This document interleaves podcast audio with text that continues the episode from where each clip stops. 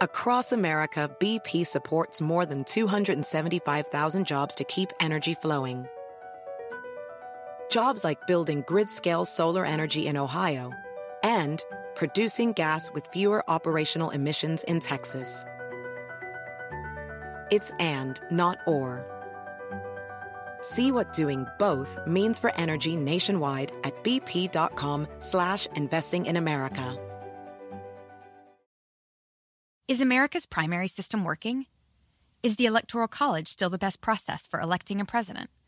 Could a third party candidate ever be successful?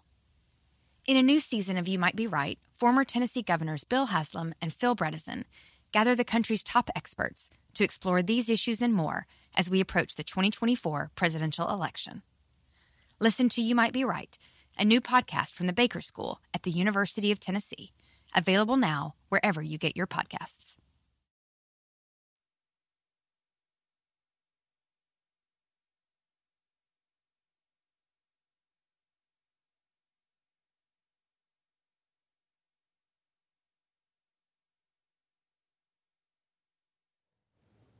Pues a ver, el espectáculo de equilibrismo de Ricardo Monreal podría acercarse al gran final. Y para su siguiente acto en el Senado, tiene a toda la clase política al filo de la butaca. Y estas podrían ser sus últimas horas en Morena. Porque la reforma electoral implica un salto mortal de alta complejidad, de que le sabe, le sabe. Pero la gran pregunta es si Monreal caerá de pie o si por el contrario la caída del telón termina causándole heridas de muerte. Monreal, a ver, tiene más de 40 años de vida política y la mitad de ella ha estado hombro a hombro con López Obrador y esa relación se ha tensado muchas veces, pero a partir de que Morena no arrasó en las elecciones de la Ciudad de México en el 2021 como Andrés Manuel lo esperaba, todo ha venido en picada. El presidente ya no recibe más a Monreal, ya no va Monreal a Palacio a desayunar. Vamos, casi ni lo nombra el presidente y no lo presume como corcholata pero si quiere el presidente que el Senado apruebe su plan B de reforma electoral. Le es imprescindible. El aún líder de Morena en el Senado tiene, la verdad, muchos frentes abiertos. Mario Delgado, el presidente del partido, le dijo que si busca ser el candidato de la reconciliación, pues que empiece en casa. Con Claudia Sheinbaum, la jefe de gobierno, la jefa de gobierno de la ciudad, tiene una fuerte disputa y Claudia, pues es la corcholata favorita. Monreal tiene y dice que ella es la autora intelectual de los ataques en su contra que ejecuta la gobernadora de Campeche, Laida Sansores. Además, en la bancada de Morena hay una afrenta entre los monrealistas y los radicales que exigen la salida inmediata de Ricardo Monreal y solo buscan cumplirle al presidente su deseo. En todo esto, Monreal sí ha ganado algunas batallas. Ayer, solo ayer, un juez resolvió que Laida Sansores incumplió la suspensión que le impedía difundir ataques contra él. Ha conseguido que la oposición le abra las puertas de par en par. Pero allá también quieren que Monreal se defina ya, ya mismo. Por eso es que la reforma electoral es decisiva. Apenas ayer en este espacio hablé con Ricardo Monreal y se negó a darme su postura sobre la reforma electoral, pero sí me hizo una revelación, que lo quisieron presionar para pasar en fast track la reforma electoral, como ocurrió en la Cámara de Diputados. Y él me dijo que se negó a hacerlo y esto muestra, nos muestra por lo menos dos cosas. La primera es que Morena está decidida a darle al presidente esta reforma y la segunda es que Monreal sigue considerándose útil para la 4T en el Senado, aunque eso no evita que esté durísimo el golpeteo y la presión. El senador César Cravioto dijo ayer que si Monreal vota la reforma electoral de forma distinta al grupo parlamentario, se podría replantear su situación como líder de la bancada. Ayer le pregunté lo mismo. Cravioto no habló de una expulsión, pero sí de quitarle a Monreal el liderazgo y eso sería un golpe duro para Monreal. Y mientras esto pasa, la oposición está así acariciándose las manos, esperando que Monreal cache sus salvavidas. En los pasillos del Senado suena fuerte la petición para que Ricardo Monreal se defina y lo haga ya. Monreal me dijo que no habrá fast track en el dictamen de la reforma electoral, pero el periodo ordinario de sesiones ya termina el próximo jueves. Aplazar el tema puede ser la estrategia de Monreal para conseguir más tiempo, aunque él sabe que está sobre un monociclo arriba de la cuerda floja y que en cualquier momento puede romperse. Vamos a ver si 40 años de oficio político le ayudan a caer bien y de pie, o si este será un espectáculo fallido. Si tuvieras que apostar, ¿cómo apostarías? Yo soy Adela Micha.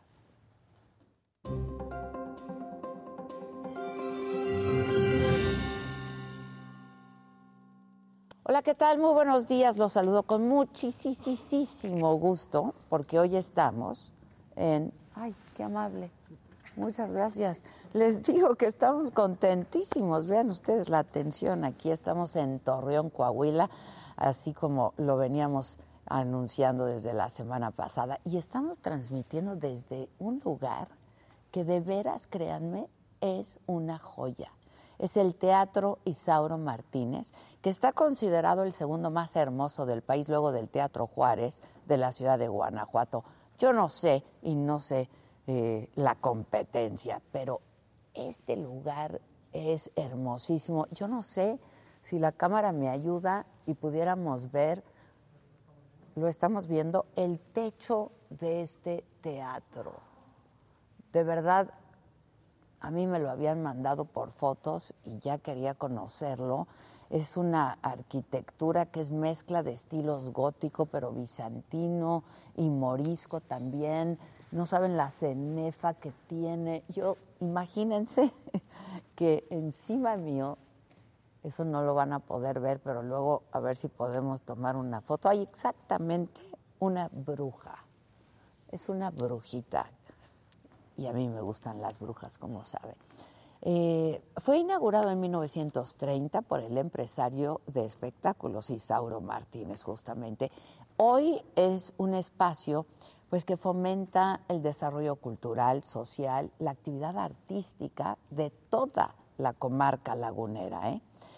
Y bueno, pues sí estamos muy emocionados de poder estar aquí. Desde aquí les informo cuáles van a ser los temas de este viernes 9 de diciembre. Bueno, la Fiscalía de la Ciudad de México informó que se giró una orden de aprehensión en contra de Christian von Rerich, espero haberlo dicho bien, su apellido, exalcalde de La Benito Juárez, actual diputado local, por su presunta participación en una supuesta red de corrupción inmobiliaria.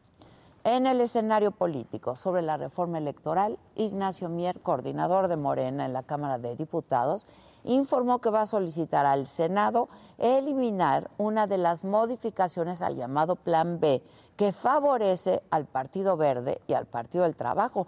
Pues cómo no, si lo hicieron sobre las rodillas, oigan. Bueno, Mier reconoció que la minuta balada la madrugada del miércoles contiene un par de párrafos que son inconstitucionales. La votaron pero no la leyeron.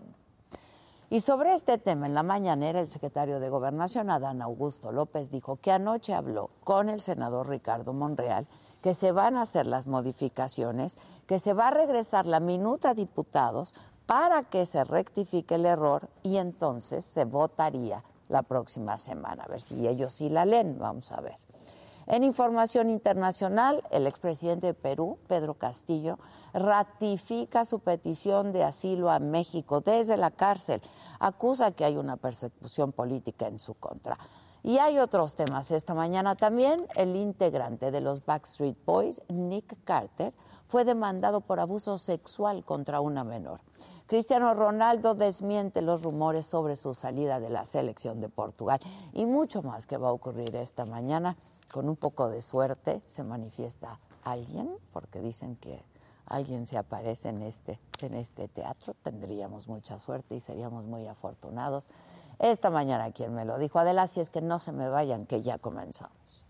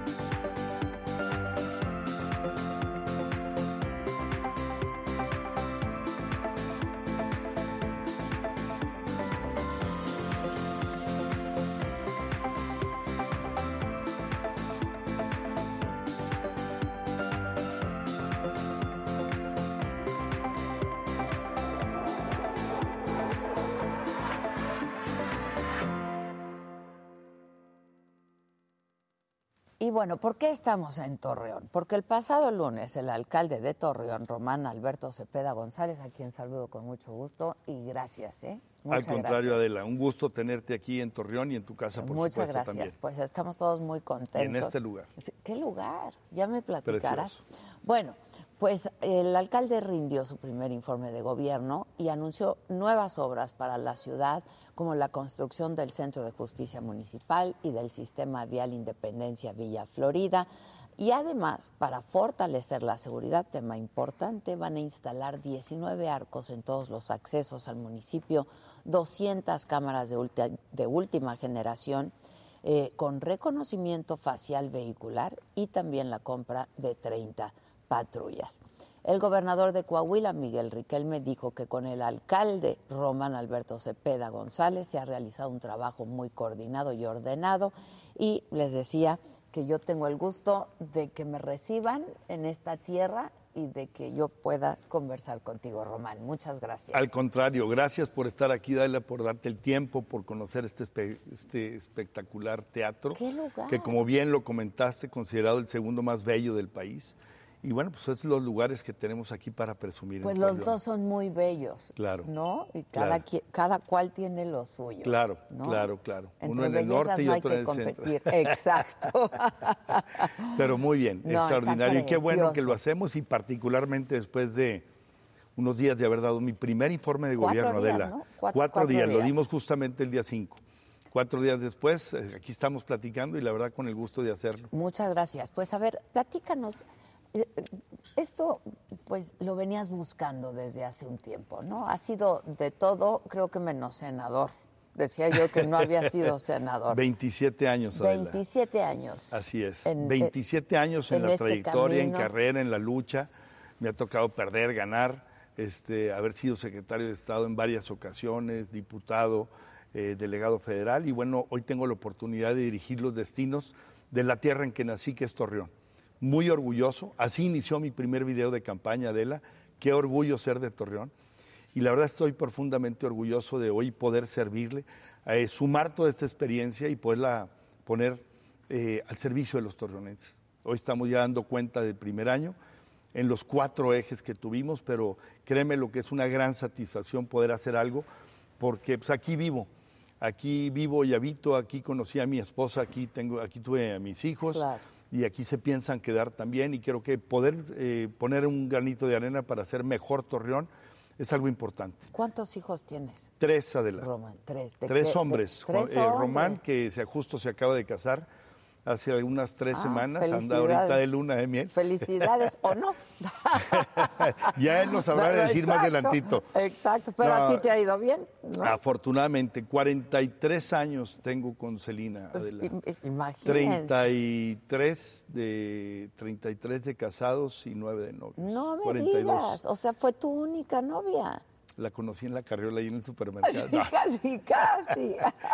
Y Ernesto, que ahorita este, no está aquí en Torreón también, y Juan Pablo, que es el más pequeño. Él está aquí, está estudiando en Monterrey y tenemos tres hijos. Y aquí viven todos, afortunadamente, ahorita por el tema de estudios están en Monterrey.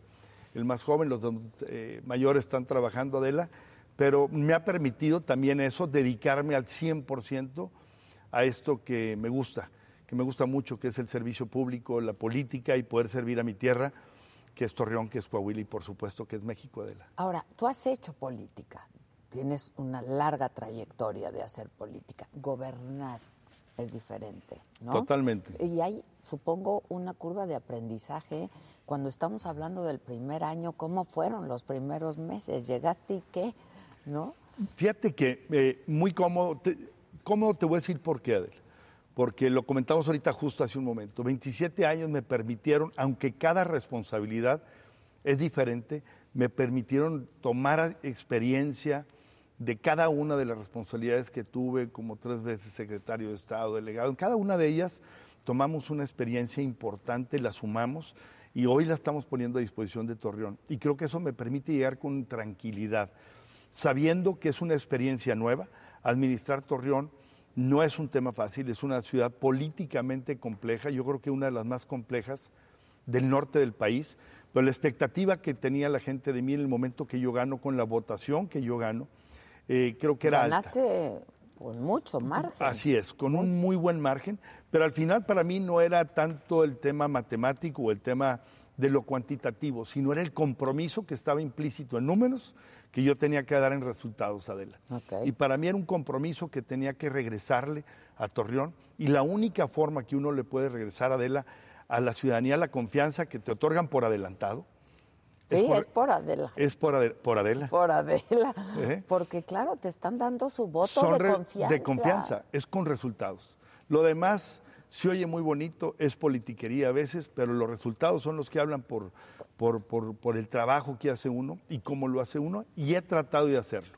No me toca a mí cali- calificarlo, por supuesto, me toca decir, como bien pasó hace justo cuatro días, en el primer informe de gobierno, de resultados que hemos tratado de hacer, que hemos hecho. ¿Cuántos, cuántos resultados puedes dar, no? En, en- en unos meses de gobierno, entre que aprendes, te sientas, no, la verdad, o sea, lo- te lo Es poco pregunto a ti y a, y a toda, a todos Tiene razón. tus colegas, ¿no? Y tus pares que Claro. se dedican a esto. Es muy poco tiempo, aún los tres años. Sin embargo, déjame comentarte algo. O sea, sí hay resultados que pueden ser inmediatos. Por supuesto que A sí. ver, Y pueden ser inmediatos cuando tienes la oportunidad de proyectarlos, de saber que tu principal problema que vas a tener con el que te tienes que enfrentar es el tiempo. Los problemas ahí están, muchos son históricos, recurrentes. Cómo los enfrente cada quien, yo creo que esa es la fórmula para en el tiempo que te toca poder dar los mejores resultados. es correcto. Y eso fue justamente lo que yo hice. No digo que haya dado los mejores resultados, porque eso no me toca a mí decirlo, pero lo que sí puedo decirle a la ciudadanía de Torreón, Adela, es que hemos hecho el mejor intento por en materia de seguridad, en materia de competitividad y fortalecimiento económico, en materia de desarrollo social, con el eje transversal de la salud, hemos tratado de hacer nuestro mejor esfuerzo y dar los mejores resultados en el menor tiempo posible. Que además es- son temas que son los que más les interesan a la ciudadanía. Claro. ¿no? La verdad. Agua. Torreón tenía un problema de agua terrible, histórico. Histórico y particularmente cuando yo llego el sistema de municipal de agua y saneamiento estaba colapsado, Adela. prácticamente colapsado. El día 30 de mayo salí a hacer un anuncio con 12 puntos específicos y para comentarle a la ciudadanía y a donde estamos promoviendo Torreón y por supuesto a los nuestros, Torreón sí tiene agua. Una cosa es que esté mal administrada, que haya estado mal administrada. Ok. Y, y hoy Así te lo entregaron. Así me lo entregaron. Así, eh, peor de lo que te puedes imaginar. Ok. Sin embargo, hicimos una ruta de 12 puntos, le hemos cumplido. Es un- en servicios públicos yo creo que es el principal problema al que nos enfrentamos. Pero hemos dado la respuesta también más contundente, Adele, y no le vamos a aflojar. Hicimos una presentación para el 2022, 2023 y 2024. Es que yo creo que ese es, es- a ver, corrígeme, porque yo solo disque gobierno a esta bola de, No, tú sí, tú, sí le sabes. de irreverentes, pero corrígeme. Eh, para, para gobernar, yo creo que tienes que proyectar también, ¿no? A Claro. futuro. O sea, no, no, no se puede hacer de manera caprichosa. Creo que tiene que ser con estrategia. Porque si vas resolviendo un asunto aquí, luego aquí, luego aquí, y luego. Y siempre pues, no, tienes algo que hacer. Es siempre. Entonces, tienes que proyectar. ¿Qué va a pasar en mi primer año, en mi segundo, en mi tercero? Claro, y, aún así hay ¿no? cambios. Y aún así, pues Claro. siempre hay imprevistos, todos los días, y tienes que ir corrigiendo, pero eh, pues sí tienes que proyectar, ¿no? Déjame decirte, Adela, que yo hice algo de. Lo, lo- me comprometí con la ciudadanía desde la campaña. Dije que no, iba, que no iba a ser un alcalde del séptimo piso. ¿Por qué el séptimo piso? Porque la oficina del alcalde, en, justo aquí, Ajá. a una cuadra, que es la Plaza Mayor y la oficina de la presidencia, de la presidencia está en el séptimo piso. Yo creo algo y estoy convencido de algo. Adela. Para tomar las mejores decisiones tienes que tener la mejor información.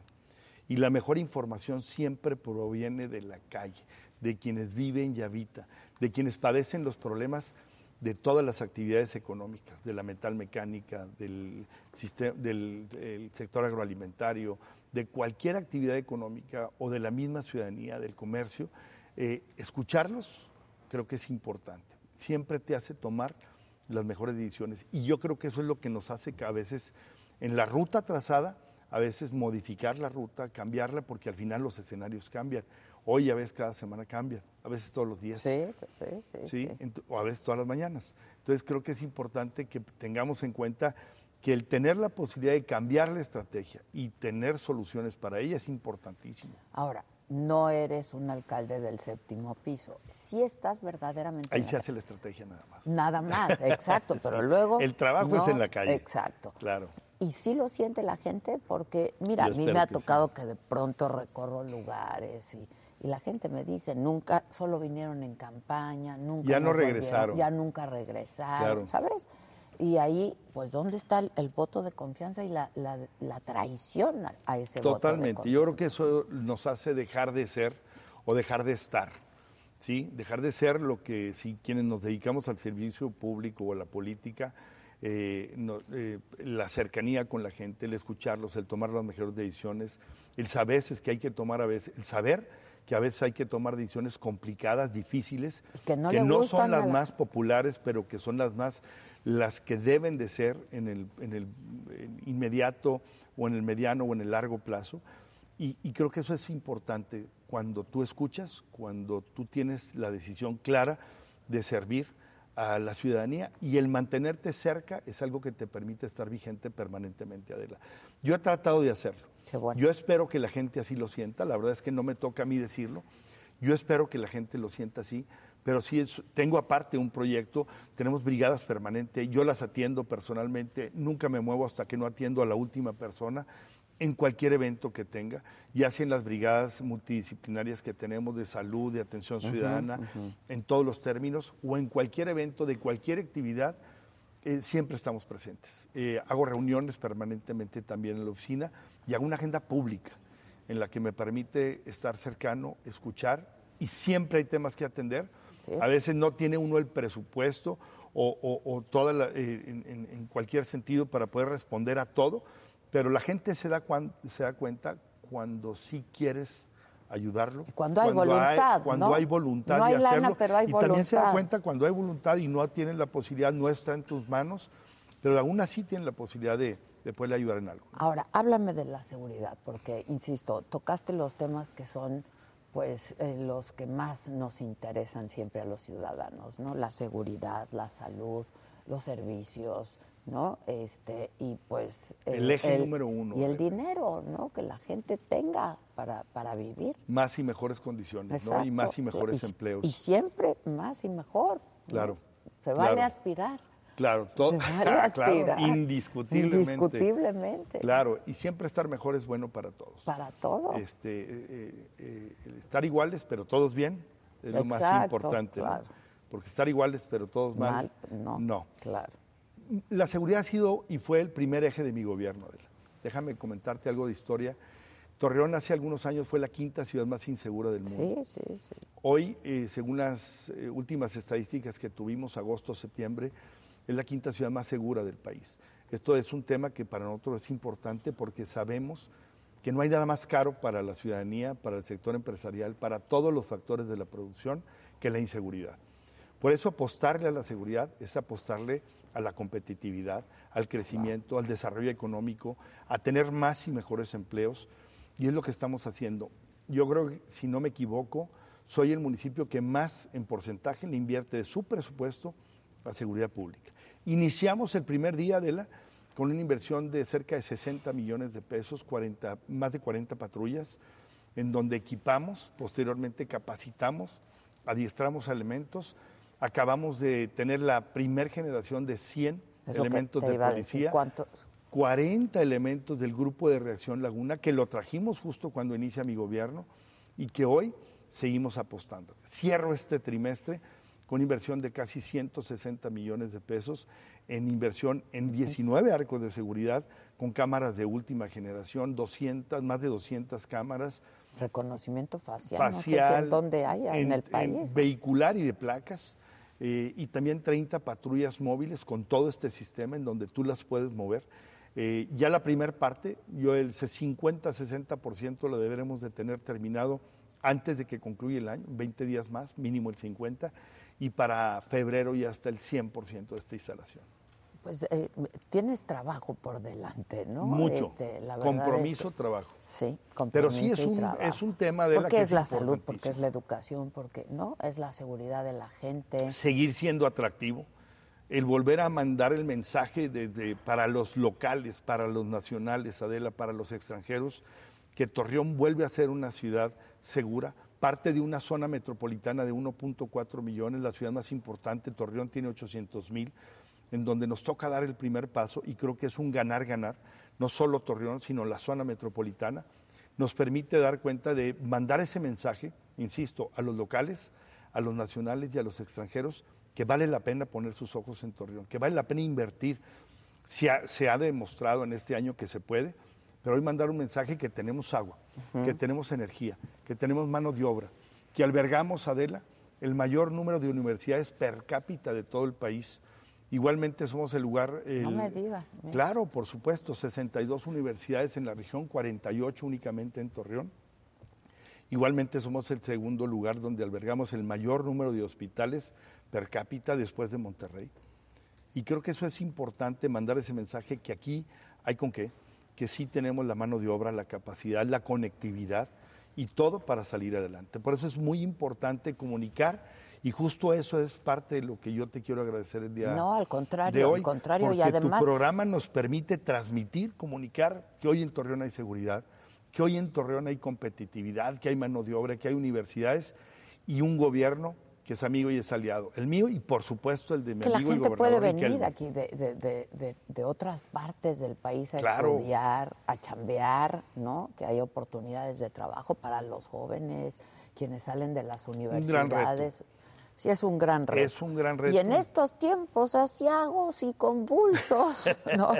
Este, La incertidumbre. La incertidumbre. A ver, escuchaste lo de Monreal. que- Claro. Este, a ver, tú eres un político, ese es, ese es tu oficio, a eso te dedicas, ¿no? Eh, a hacer política y ahora a, a gobernar. ¿Cómo ves lo que está pasando? El próximo año hay elecciones en este estado. Así es. Este, son elecciones importantísimas, elecciones en Coahuila, elecciones en el Estado de México y luego viene pues la joya de la corona, ¿no? Que es la... El 24, Exacto, Claro. el 24. que se va a venir rapidísimo. Pues ya está, Yo apenas estoy mirando y ya, ya estoy Apenas dando el primer informe. Apenas sentándote y estaba ya das el primer y ya estoy. informe y luego ya Claro. te andan coqueteando con la posibilidad de que pudieras ser candidato a la gubernatura de tu estado. Háblanos un poco de cómo ves la situación nacional y en, y en el estado, Roma. Mira, yo creo que eh, haría algún análisis que para mí es importante de la esencia y, y, desde el fondo creo que la política es un oficio, y tú lo comentabas justo hace un momento, Adela, y el servicio público que no es de ocasión. Para ser político se prepara, los políticos de ocasión creo que al final del día pagan un costo, pero quien más paga el costo es la ciudadanía. Y, y, lo comento porque hay una gran responsabilidad en todas las decisiones que he tomado en mi vida en 27 años de carrera. Y yo creo que el poder tomar una decisión, yo lo he dicho desde el primer día, ¿Aspira usted a algo? Por supuesto que aspiro. Me preparé para, para fundamentar esta aspiración. Sin embargo, también hay que ser profundamente responsables con cada decisión que toma uno, porque hay consecuencias en ella, siempre. Y, y, claro que estamos preparados, claro que hay un ánimo, claro que aspiramos a Adela, pero también creo que hay que ver el escenario. Y, y algo para hacer política y sobre todo algo que tú comentaste que es para gobernar, ¿sí? se necesita generarle a la ciudadanía algo que es importante, certidumbre, credibilidad y condiciones para que todos podamos crecer en un entorno de seguridad, de buen ambiente, en donde si tenemos una sociedad mucho mejor informada eh, y con un buen trabajo, más justa, más equitativa, nos permite precisamente estar en un escenario como el que hoy pretendemos construir en Torreón y que estamos haciendo la mejor lucha. Claro que hay un escenario de política, en lo nacional creo que es importante porque al final la ausencia de liderazgos, los partidos políticos, los extremos también, el polarizar una sociedad implica también un riesgo muy alto que nadie está ajeno a esto, ni Coahuila ni Torreón. No, no. Aunque representamos el 2.8% de la población, si no me equivoco, eh, creo que es, esto no es cuantitativo, es cualitativo. Y es importante tener, hoy en Torreón, Creo que, o en Coahuila, tenemos un Coahuila seguro porque ha habido un gobernador comprometido, responsable, con trabajo y con resultados. Dicen en mi tierra, Adela, que hechos son amores y no buenas razones. Y creo que es importante que hoy, al quinto año del gobierno del, gobernador Riquelme, hay un Estado seguro. Eso nos ha permitido hacer una estrategia para tener también un Torreón seguro y, no, no, no, invitar las responsabilidades. Creo que, que en el momento que votan por uno, confían en uno. Eres el primer orden de autoridad. Es que sí, porque si lo dices, es que eso no me toca a mí. Es lo que yo siempre digo, ¿no? A ver, eh, tú estás encabezando algo. ¿A quién van a recurrir? Pues a ti. Y entonces, si se lava las manos, pero el municipal, pero está, el estatal es que no son y luego el federal. Y es que yo no le entro y al final la ciudadanía paga. No, yo creo que vamos con mucha responsabilidad cuando el momento lo determine, aquí, me refiero en la elección del 23, yo habré de tomar la mejor decisión. Pero a ver, pero platícame un poco, ¿cómo está? Si es no en político, habla, habla, no me dice nada. ¿Cómo está el escenario? Hasta donde entiendo, pues no eres el delfín de Riquelme, ¿no? El gobernador tiene otros por ahí nadando, otro en particular. Este, pero pues también te han estado coqueteando. Eh, a, ver, porque pues, se tiene que tomar la decisión ganadora en realidad, ¿no? Mira, tomar una decisión de esa naturaleza nunca es fácil. Por eso yo he decidido siempre primero poner en primer término Torreón. O sea, primero es Torreón. Y cuando tenga que construir lo que tenga que construir con resultados para poder tener un escenario, una plataforma en el que el momento de la que tenga que decir si voy o no voy, eh, tendrá que ser evidentemente con un respaldo. Pues te falta un mes, compadre, si es que... Pero ya llevo un año de trabajo. Ok, ok. Pero te falta un mes, si es que, pues te finalmente te... Mira, creo, he, he, trabajado, creo que soy un hombre que he trabajado, me ha tocado, he tenido la fortuna de poder servir a Coahuila de distintas trincheras. No soy nuevo en este tema, la gente me conoce, la gente sabe quién es Román Cepeda, que ha hecho lo bueno y lo malo, que soy un hombre que tengo encantos y desencantos, defectos y virtudes, pero que soy un hombre como todos, pero que también tengo una trayectoria. Y cuando uno quiere conocer a un hombre, no mira lo que dice o escucha lo que dice. Ve su trayectoria y el humano y la conducta del humano es repetitiva. Creo que la gente me conoce y sabe que si tomo una decisión, este, va con todo. Yo espero tomarla mejor, yo estoy seguro que va a ser, te lo garantizo que así va a ser. Ok, nada más dime algo. Este, ¿Te estás apuntando yo no me estoy quitando. Ok. no me voy a quitar. No me voy a quitar, mas no me gusta tampoco andar de oficioso. Okay. a mí me han preguntado, ¿aspira a ser gobernador? Por supuesto que el día que no aspire me dedico a otra cosa. Sí, yo creo que es algo natural de quienes nos dedicamos como empresario, aspiro siempre a ser mejor, como político aspiro a tener un, eh, poder servir a mi tierra, Coahuila y a Torreón desde la mejor trinchera. Y si se da la oportunidad que yo no decido, ¿sí? Este, pero por ahí si les gusta la trayectoria, pues aquí estoy, por eso les digo, no me quito. Ok, no te quitas. No, no pues te- a veces incomodo, pero no me quito. y si les incomoda, pues que se soben. Pues sí, ni modo. Ni modo, Ni la vida así es. Así es la vida. Oye, este, ¿también te han coqueteado de la oposición? ¿Te han estado coqueteando por Morena? Perdón, la, la oposición de aquí, ¿eh? ¿Te han coqueteado? ¿Has tenido alguna propuesta de Morena? Pues mira, oficialmente no, pero sí. Ok. Sí, sí, es evidente. El ambiente político, tú sabes que está una efervescencia política. El año que entra, perdón, el 24 habrá de estar en el país, en lo nacional. Empieza ya en Coahuila porque hay una elección el próximo año 2023 y evidentemente pues, tenemos amigos en todos lados y por supuesto que sí. Sin embargo, no soy un hombre también que, que me guste este, andar eh, cambiándome o haciendo, este, sí, un hombre tratado de ser congruente toda mi vida con lo que pienso, lo que digo, lo que hago y, y- y seguiré, seguiré haciéndolo.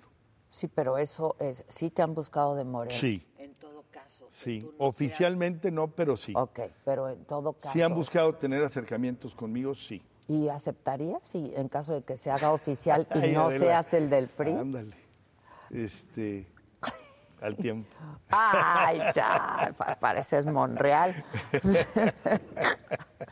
Estos políticos. Sí. ¿qué hacemos con ellos? ¿Qué hacemos con ellos? Este, son incorregibles. No, ah, ya en serio. Mira, este, yo creo que- ¿Cuáles serían las consideraciones a tomar en cuenta para tomar la Mira, no- decisión de cambiar Nunca de he tomado ninguna decisión, Adela, con el ingrediente de la obsesión, jamás. Y creo que yo no tengo obsesión, tengo aspiración de, de ser gobernador, sí, en su tiempo y en su momento. Si Dios lo permite que aquí sea y que haya condiciones para tener, aunque todas las elecciones son riesgosas, para poder ganar la elección. Yo no aspiro a lastimar a nadie y no aspiro a que alguien deje de llegar por mí, al contrario. Si, si tomo una decisión por un camino o por otro, será porque tengo una posibilidad real, real, muy bien sustentada de llegar. ¿sí? No aspiraría nada más a dejar una obsesión en el camino y que me cuente para toda mi vida. Entiendo que hoy todas las elecciones llevan implícito un gran riesgo, ya no hay nada fácil, ya son muy competidas las elecciones, acabo yo de vivirlo justamente aquí en Torreón, aunque nos fue muy ¿Sí? bien, fue una elección profundamente... bueno, que qué bueno Claro. que sean competidas, Claro. democráticas. Porque al ¿no? final nos mueve también a dar los mejores resultados Claro. y para quien ten- pretendemos tener una carrera mm, larga o más amplia, pues bueno, al final lo que habla de ti no es lo que tú dices, sino los resultados que has dado. Sin duda. Y esa es la parte que yo quiero poner en suerte en mi, en mi, en lo que me has comentado, Adela, de le voy a entrar o no, sí, sí hay condiciones.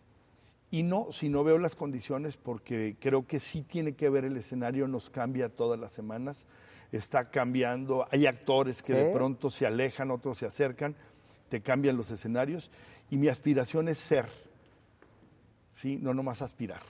Claro. ¿sí? Ser y si por alguna razón no llego, no pasa nada, pero, pero creo que no- la obsesión nunca ha sido un ingrediente que, que- que yo lo ponga en suerte. Oye, este, pues ya está por definirse, ¿no? Esto Falta ya bien está, poquito. ya falta bien poquito, ya. se acabó el año, ¿no? Pero por Este, lo pronto hay que seguir con Torreón. Ah, no, sí, todo. aquí es una todos los días, esto es de todos los todos días, los todo días. el día. Eh, Torreón requiere mucho trabajo. Me queda muy claro, Adela, lo que hemos hecho en, en un año, pero me queda más claro todavía el reto que tengo por hacer en el 2023, al margen de cualquier tema.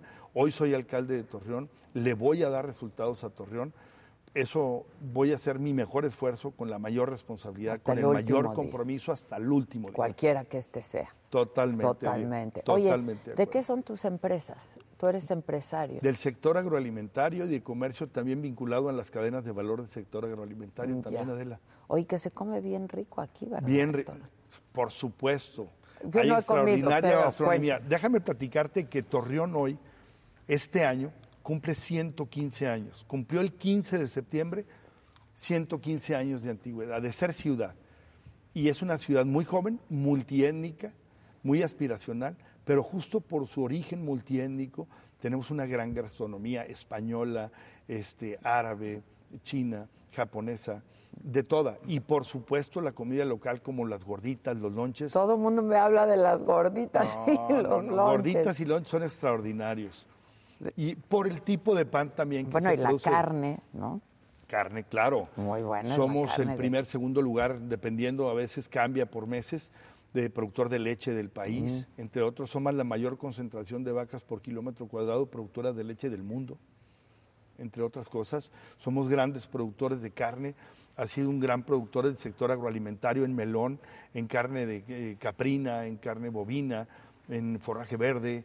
Es que fui secretario de Fomento Sí, ya Agropecuario. me estoy dando cuenta. Entonces- ¿De qué más fuiste secretario? De trabajo, justo con Miguel Riquelme y de vivienda. Ok, ok. Así es. Y luego fui delegado federal de la Secretaría de Agricultura eh, también. Ok. Eh, es un tema que va- también me Te apasiona. apasiona.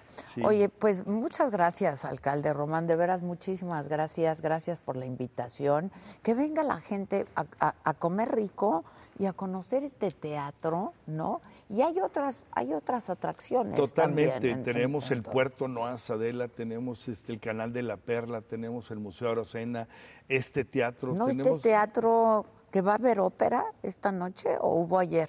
Sí. Ayer hubo Ayer y hoy hay otro evento. Hoy hay otro evento. Hoy hay otro evento. Esa es la que siempre están habiendo Eh, eventos. tenemos ¿no? eh, todos los eh, teatros, eh, los que son públicos y los privados, en donde ten- tenemos parte también de ahí, tratamos de tener actividades permanentes. Los patronatos y los consejos han hecho un gran trabajo. Nosotros en el tema de cultura, de arte, del deporte, de la convivencia, de la sana convivencia, rehabilitamos 200 plazas, Adela, hicimos 45 nuevas y todo tiene que ver con la sana convivencia. El arte, Y la seguridad, cultura ¿no? y el deporte son parte fundamental para tener una sociedad duda. eh, equitativa y justa. Y que la gente camina y se siente Y segura. espero que no y sea la así. última vez que nos visites, Yo también por eso espero, eso espero, alcalde. Ya te iba a decir gobernador. Ándale, Imagínense. Tus palabras sean de profeta. Uy, pregúntales, pregúntales. ¿Ves? Me dicen bruja, por eso me- hay una brujita justo aquí arriba. Este, bueno, pues si no, aquí estaremos y si sí, Estamos también y estemos en contacto. Yo te agradezco mucho, te Al felicito. Y sí, son tiempos difíciles eh, que están muy cambiantes, efervescentes además. Y vamos a ver qué pasa, ¿no? Aquí en este, que trabajar. en este estado y por lo pronto aquí. El trabajo mata todo, Adela. El, ta- el trabajo mata todo. Eh, yo sé que eres muy profesional y en verdad un gusto tenerte en Torreón. Muchas Espero, gracias. insisto, que no sea la primera vez. En Torreón tienes tu casa, tienes grandes Muchas admiradores y admiradoras, por supuesto, por Sí, aquí. ahí por ahí nos estaban pidiendo fotos y todo, cosa que yo agradezco muchísimo. Y siempre No, al nos- "Va- contrario. vengan a Torreón y ven a comer las gorditas de Torreón. Y gracias por abonar algo que yo lo dije también el primer día de mi toma de protesta y en mi, y en mi quinto informe, en mi primer informe, perdón, este, de gobierno. Gracias por poner a Torreón en los ojos de México y también del mundo. Pues si me lo permites, aquí estaremos las veces que quieras. Gracias. Te agradezco muchísimo. Al contrario, Adela. Y mucha suerte, buena suerte. Muchas gracias. Seguiremos trabajando En el duro. que sea tu camino. Muchas gracias. Gracias. Hablando de la comida, aquí el Isaac, que es colaborador nuestro, pues hizo una ruta gastronómica ¿no? y la hizo con José Luis Telles, quien es el director de Comercio y Turismo de Torreón. Y entonces justo se fueron a comer gorditas y lonches, Lonches. cortes de carne, ¿no? Este, y nos ha contado Isaac que estuvo delicioso. Creo que algunos de ustedes ya los llevó ayer a comer bien rico, ¿verdad? Pues sí, qué bueno ¿Sí que les gustó? Para que regresen. es que ellos sí, e- ellos comen, luego quieren comer tres veces al día. No, no, no, aquí hay para eso y más, Oh, como no, quiera. pues, Con hambre no se van a ir. No, muchachos. Quédense. Muchas gracias. Gracias, Adela. Bueno, pues esta es la ruta gastronómica gracias que a hizo Isaac. auditorio. Muchas gracias. Gracias. gracias. Comenzamos primero con un tour gastronómico. En las mañanas de- degustamos y disfrutamos gorditas. Las gorditas, bueno, se hacen de diferentes maneras. Hay al carbón, hay de harina, de maíz, integrales, hay también de cocedor. Y pues bueno, esto es algo muy característico y típico de aquí de la región. Tenemos muchos guisados, aproximadamente más de 18 o 20 guisados. Y hay gorditas dulces y gorditas saladas.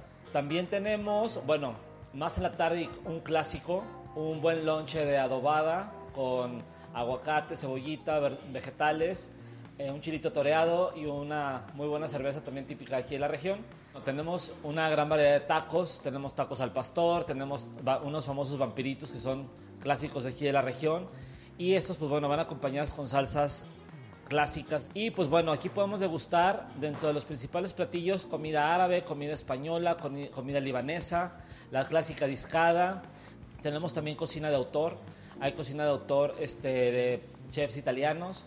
Tenemos también cocina de autor de chefs mexicanos que han viajado por muchas partes del mundo y que regresan a realizar grandes aportaciones aquí a la región. Tenemos también una región vitivinícola muy cerca, que es Parras de la Fuente. Y esto nos ayuda a tener un gran maridaje.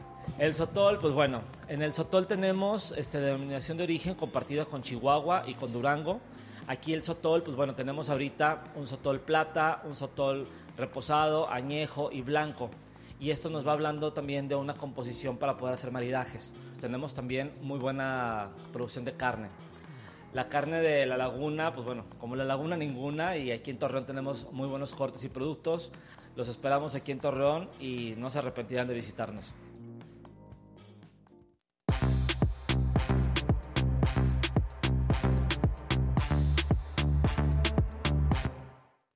Bueno, ¿qué tal este lugar, Fausto? Tú debes de estar feliz y encantado con lo que te gusta el arte, la cultura. Ya me dieron los tour. espectáculos. Ah, ¿Qué- Ya ¿Diste me- tú? Ya me dieron tour. Sí, es que estuve de metiche. Dije, oye, ¿Estuviste qué? Entre- en, en- en en las las piernas, entrepiernas, en las entrepiernas del teatro. Y en la fachada, está hermosa la No, fachada. no, no, qué lugar, ¿eh? Yo no puedo dejar, o sea, justo ahorita le decía a Adela, buenos días, ¿cómo están todos? Pero les decía, este, que si yo viniera a ver algo, estaría viendo No, todo, el techo sí. todo Está el hermoso, tiempo, el en techo cada detalle del Miren, teatro. con solo venir a conocer el teatro, Sí. es, es que, y, y, a, y a ver un espectáculo aquí, qué maravilla, ópera, eh, Es- no, cualquiera que sea. Ahora ¿no? sí que a lo que me A lo traigan. que- Sí. y a lo que te lo que toque, y a lo traigan. que te toque. Ese estilo morisco, la construcción, Sí, la, la fa- la fachada. Y los interiores está- están, pareciera ser que son que hay alfombras, que tal cual, que las paredes tienen alfombra y son pinturas con toques moriscos. Sí. Y de pronto suena un cliché y una babosada lo que voy a decir, pero sí es como si estuviera uno en un cuento en Medio Oriente. Te lo juro que sí, es una belleza.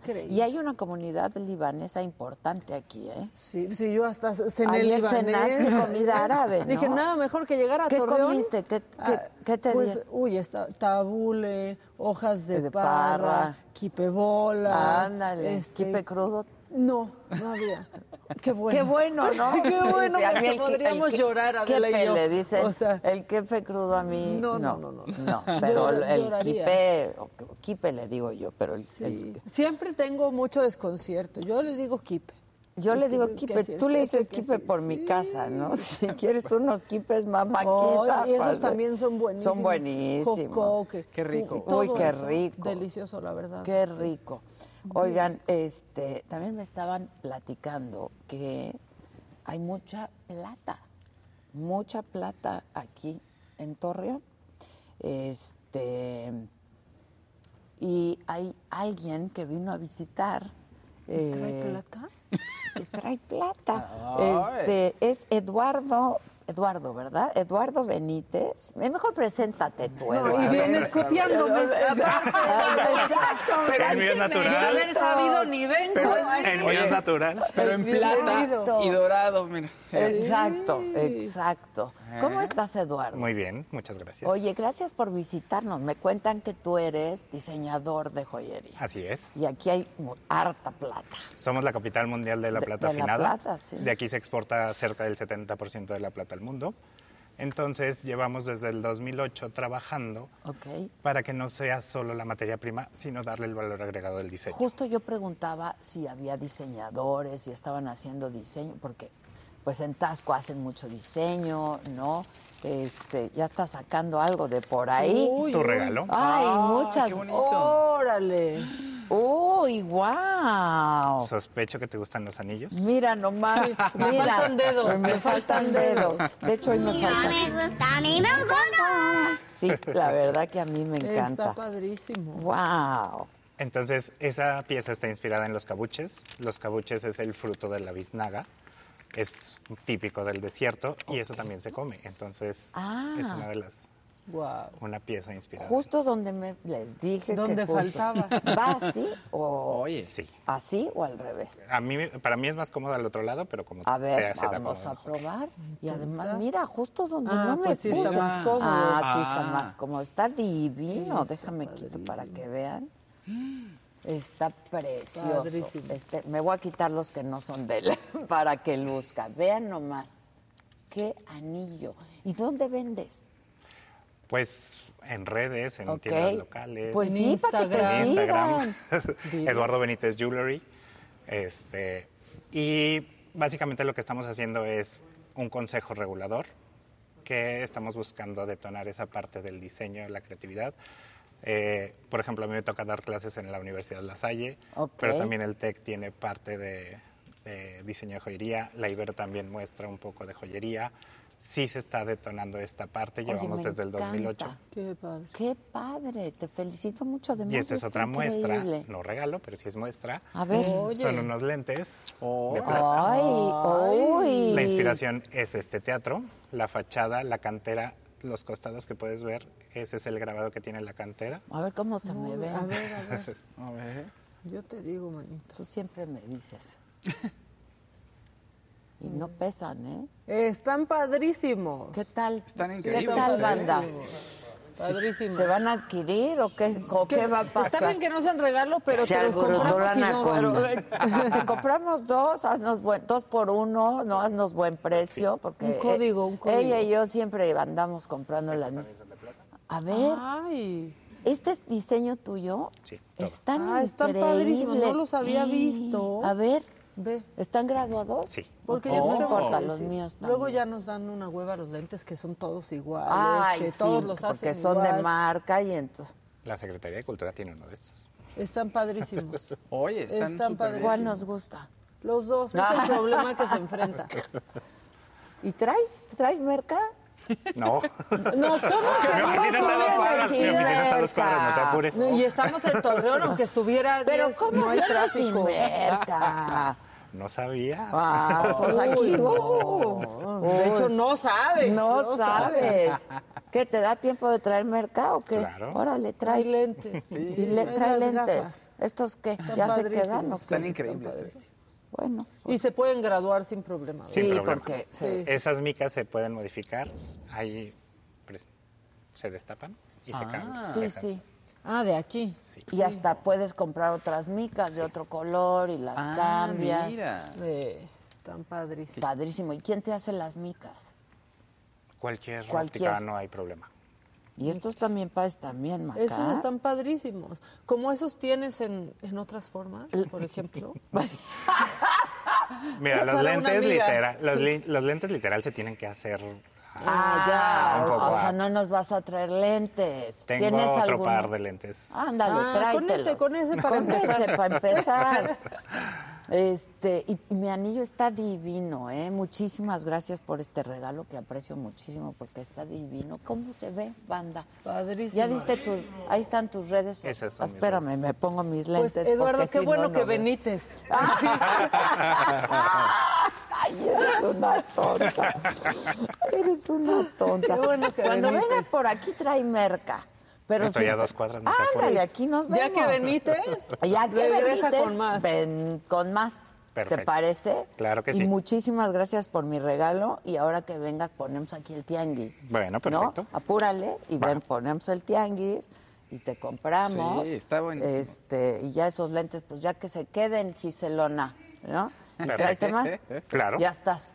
Te felicito mucho, me encanta, Gracias. me encanta. Y lo voy a usar con mucho gusto y con mucho orgullo de, de que Está sea padrísimo. diseñado por ti y aquí en Torreón. Me encanta. Justo estaba preguntando que quién estaba diseñando aquí joyería. Habemos ¿no? varios. Ah, sí. Sí. Pues tráete a la banda. Ya somos una sociedad. ay, bueno, ¡Qué ta- somos dos asociaciones, un consejo regulador. Qué padre. Y hay una marca que ya está por otorgar el Estado, que se llama Coahuila 925. Así como existen los vinos de Coahuila, Sí, que son muy buenos los vinos de Coahuila. ayer. Ah, nunca habías probado vinos de No, Coahuila. y ayer me dieron son muy buenos los vinos de Coahuila. sí. entonces se está buscando darle a La Plata lo mismo, el mismo sentido del reconocimiento de que somos capital mundial de La Plata. Ah, está increíble. Te felicito mucho. Si traes banda, que se vengan y los presentamos y que los conozcan. Gracias. ¿Te parece? Claro que sí. Muchas gracias Hasta y luego. felicidades. Y ahorita nos vemos. Bueno, ahorita nos vemos. Ya Ya, que estás. Ya que Benítez. Ya te, ya, ya te, te vamos a adoptar por Sí. aquí. Casi no nos gusta lo que nos trajo. Ya estás. Gracias. Buenísimo. No me, no me despido. Te veo en un rato. Va. Perfecto. Órale. Este, ¿y ustedes qué? Qué chulada. Qué chulada que chulada. nos Sí. visiten. Y al rato vamos Yo por veras- carne. Mira, yo me voy a llevar lo siguiente. No sé tú. A ver, Carne. Sí. Que ya pedí a las dos. Yo siempre pido. Perfecto. También. Luego. Te damos un vinos. Exacto, Gracias, exacto, gracias. Te damos un T-bone. Este. vino, sí. Vinos. Sotol. El sotol. El sotol. Con hoja de plata. Cuen- ¿Viste nuestro sotol? Ojo, exacto, ¿verdad que sí? Yo lo dije. A Oye, ver, este platícanos del sotol. Bueno, el sotol es una de las bebidas de aquí, obviamente, y es, es una de las, de las aguardientes que tenemos aquí en, en México. Tenemos muchas. Lo que pasa es que nos vamos siempre Por el tequila o el mezcal. o el mezcal. Sí, y, y dicen que el sotol, seguro lo he probado, ¿no? Seguramente sí. Pero no me... ¿Qué tal es el sotol, muchacho? Pone bien. ¿Te pone? ah, me tiene. Me tiene, claro. Sí, sí, sí. Blanco, blanco. Blanco. Ese, Ese nos, bien. Muy bien. ese nos vamos a llevar una caja. Pura plata. Ahorita vamos a ir a, a mercar. Sí, al ¿Qué fin que tenemos tenemos este- como dos horitas. Estamos muy acostumbrados a que no sé, bebidas como el sotol, por ejemplo, u otras tradiciones, otras aguardientes, como, las vemos como populares. Entonces, no, el tequila siempre tiene que ser fino. Y no es cierto. O sea, todas las bebidas son sofisticadas aquí en México. Claro. Y tienen sabores y las puedes degustar. O sea, las puedes poner en una copita este, coñaquera. Sí, a mí y me les gusta das- coñaquera. Y les das vuelta y ves las piernas como si fuera un vino tinto y ves...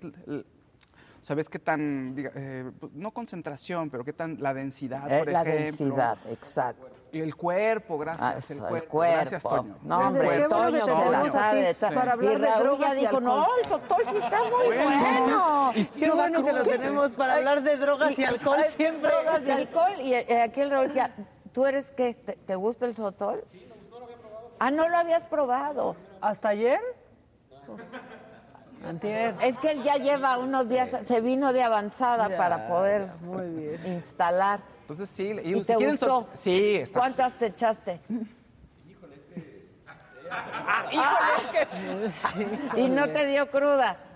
Mira, Ay, qué bueno. mira, todo eso nos vamos a llevar. ¿A nadie le entró la cruda? Ay, Claro, ya no tiene can. No, qué equipo tenemos aquí. Uno especialista en gorditas. Y el otro en gorditos, ¿no? Hombre, que hay de todo, Sí, de sí, sí. todo. Gran equipo, los amo, muchachos, Sí, los puede- quiero mucho. Aprovecho para decirles que los quiero harto a todos. Pueden sorprender, oye, que sorprendan a- Aplausos, Sí. Fabio, apláudanse. Este año su aguinaldo es de puritito amor, muchacho. Eso, puritito amor. Pero al final, ¿qué es lo que nos llevamos a la tumba, amigos? El amor. El amor. El amor. El dinero aquí se queda. Ay, bueno, pues así andan ustedes. ¿eh? Bueno, pues nada, vamos, el Dani trae una gripa fuerte, fue al aeropuerto y como traía cubrebocas y venía como muy cubierto, ¿no? Ya me sé toda la historia. ¿Lo tenemos al Dani? Pues que nos cuente él, porque sí fue un periplo para él. A ver, venga. Pobrecito. ¿Cómo estás, Dani?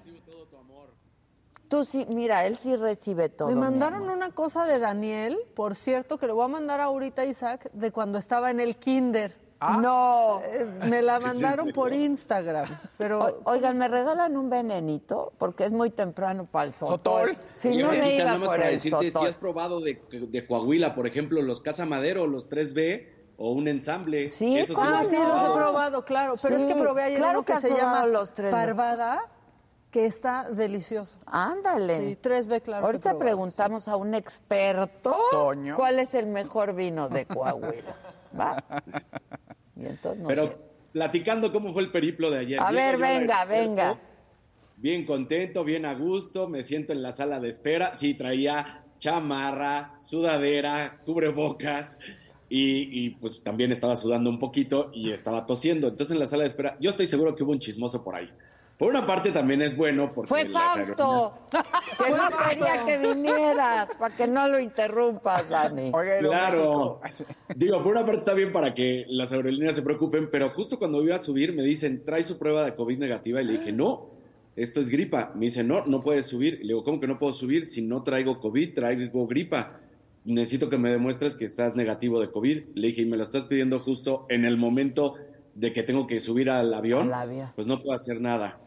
Entonces le habló la- al supervisor, el supervisor se empieza a pelear con el del mostrador, No, le marcan a otro supervisor, bueno, todo un relajo porque además el supervisor decía, yo no puedo resolver esto, tú estás mal, el, el paciente, o bueno, el paciente, el, el, Pasajero. el, el pasajero, gracias, el pasajero es el que está diciendo que no tiene gripa, no, pero al final del día no me dejaron subirme al avión porque estaba pues en esas condiciones de la gripa y hasta ahí llegué. Ay, pobre. Y luego me dice, pero ya me dijeron que mañana puedo volar a las seis y cuarto, pero llego... en- Le dije, vete a tu casa y descansa. Oye, Dani, sí te ves mucho mejor, ¿eh?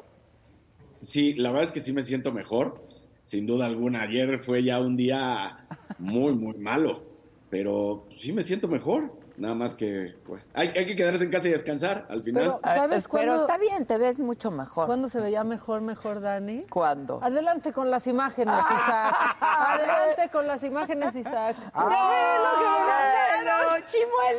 chimuelito! Está horrible. Ay, no. Está hermoso. Está muy bonito. Me la mandaron por Instagram. Está increíble. Mira. Pues ahí está. ¿Qué es eso? Con su ventanita. Su ventanita. Y después el gripón que le dio Sí ya. te veías ahí más bonito, Dani. Te lo tengo que... Por lo Sí, menos das más es que ternura. sí. Pero se volvió en, no- en hombre guapote, Ahí dabas más ternura. guapote, cara Ahora- cuadrada. Sí. Ahí causabas ternura, ahora causas Furor. furor. Furor. Eso. En las mujeres y hombres, sobre todo. Oye, ya empezamos contigo y te vuelves a ir a descansar. Venga. Muy bien, pues sí vamos a arrancar con muchas cosas del Mundial, pero hoy en la mañana se nos sorprende. Primero, resulta que ayer, eh, pues un diputado local de Guanajuato, Ernesto Prieto, exhortaba al presidente de, por parte de Morena a ir, pues, a, a revisar a la Federación Mexicana de Fútbol. Y ya lo hemos platicado lo que significa que este equipo, pues, no puede estar justamente ninguna Federación de Fútbol Mexicana, de ningún fútbol puede ser revisada por un gobierno local porque se podría ser destituida, separada de la, federa- del- de la FIFA. Resulta que hasta ahí nos habíamos quedado. Hoy por la mañana viene un cambio porque nos sorprenden. Resulta que un youtuber que es periodista también, Amir Ibrahim, aparece en la mañanera y empieza a hablar de los casos de corrupción dentro de la Liga MX, destaca con donación de impuestos por más de 2.600 millones de pesos durante los sexenios de Felipe Calderón y Enrique Peña Nieto, habla de cómo se maneja bajo el agua los dueños, ponen un audio entre Jesús Martínez, dueño del Pachuca, y el ex entonces presidente Decio de María, pues donde se hablan de los tejes y manejes que está habiendo en el fútbol. A ver, Ade, y ustedes para escucharlos también, si se van exclusivamente en el sentido financiero y lo que tiene que ir con los impuestos, ahí sí se puede meter un gobierno, porque eso ya no, ya no tiene nada que ver con el, el problema que puede crear en lo deportivo, que es donde no permite la FIFA. Esto ya es términos de Hacienda y ahí sí se podría meter. En ese sentido, me parece que también sería algo bueno para el fútbol mexicano. Claro, claro, por supuesto. Yo coincido. ¿Ustedes? Exacto. Pues sí, Sí, totalmente. Sí, claro. ¿Vos para qué? Sí, no, no Pues tiene para tener mejor fútbol. Pues, exacto. Para tener mejor fútbol, Sí. porque en nuestro fútbol están más que documentados los dobles contratos justamente ante Hacienda, porque tú representas el contrato que tienes contra Hacienda, que el jugador gana 25 mil pesos y obviamente tus impuestos pues son una bicoca y tienes el segundo contrato donde gana un millón de pesos, por decirlo, que sí han estado documentados y demostrados. Y además, sí, los agentes de jugadores han hecho y deshecho. Ahora, Es por ahí que también... ahí hay una cochinada siempre, Dani, la verdad. Y los negocios que hacen los agentes, Sí. pero ya con el club, o sea, y cómo pues sacrifican a un jugador, los mismos agentes, ¿eh? Por vender mejor, Mejor a a otro. otro, o sea, es sí, una sí. mafia. Totalmente, ese es el mayor cáncer de nuestro fútbol, Maquita. Los agentes han venido a destruir, contratan un jugador de menos de medio pelo Eh, por ejemplo, hasta en, en- hasta en los Pumas pasó, jugadores que estaban en la segunda y tercera división del fútbol brasileño y te los traen como estrellas de, primera división y sacan una gra- gran, gran tajada de dinero. Y, y ese es el último caso del que se ha hablado basto con los Pumas, pero en todos los equipos del fútbol mexicano hay equipos que contrataron a jugadores que no tenían pues el rendimiento suficiente para ser un futbolista de primer nivel. Son futbolistas y nadie les está haciendo menos, pero pues están en la segunda división, en la tercera, y aquí te los venden como si fueran un futbolista brasileño, un argentino de la selección o un inglés, ¿no? Y ese es el verdadero problema. Pues sí, pues sí. ¿Qué más? Pues entonces, bueno, pues ahí está ese, gran problema y vamos a ver cómo se resuelve. Esperemos que sea de la mejor manera en ese sentido que estábamos platicando, a de que sea, pues sí, dándole una solución. Ahora, regresemos a Qatar. ¿Qué pasa con Qatar? Bueno, pues ahorita se está jugando el partido de Croacia-Brasil, está empatado a cero, al rato a la una es Holanda contra Argentina.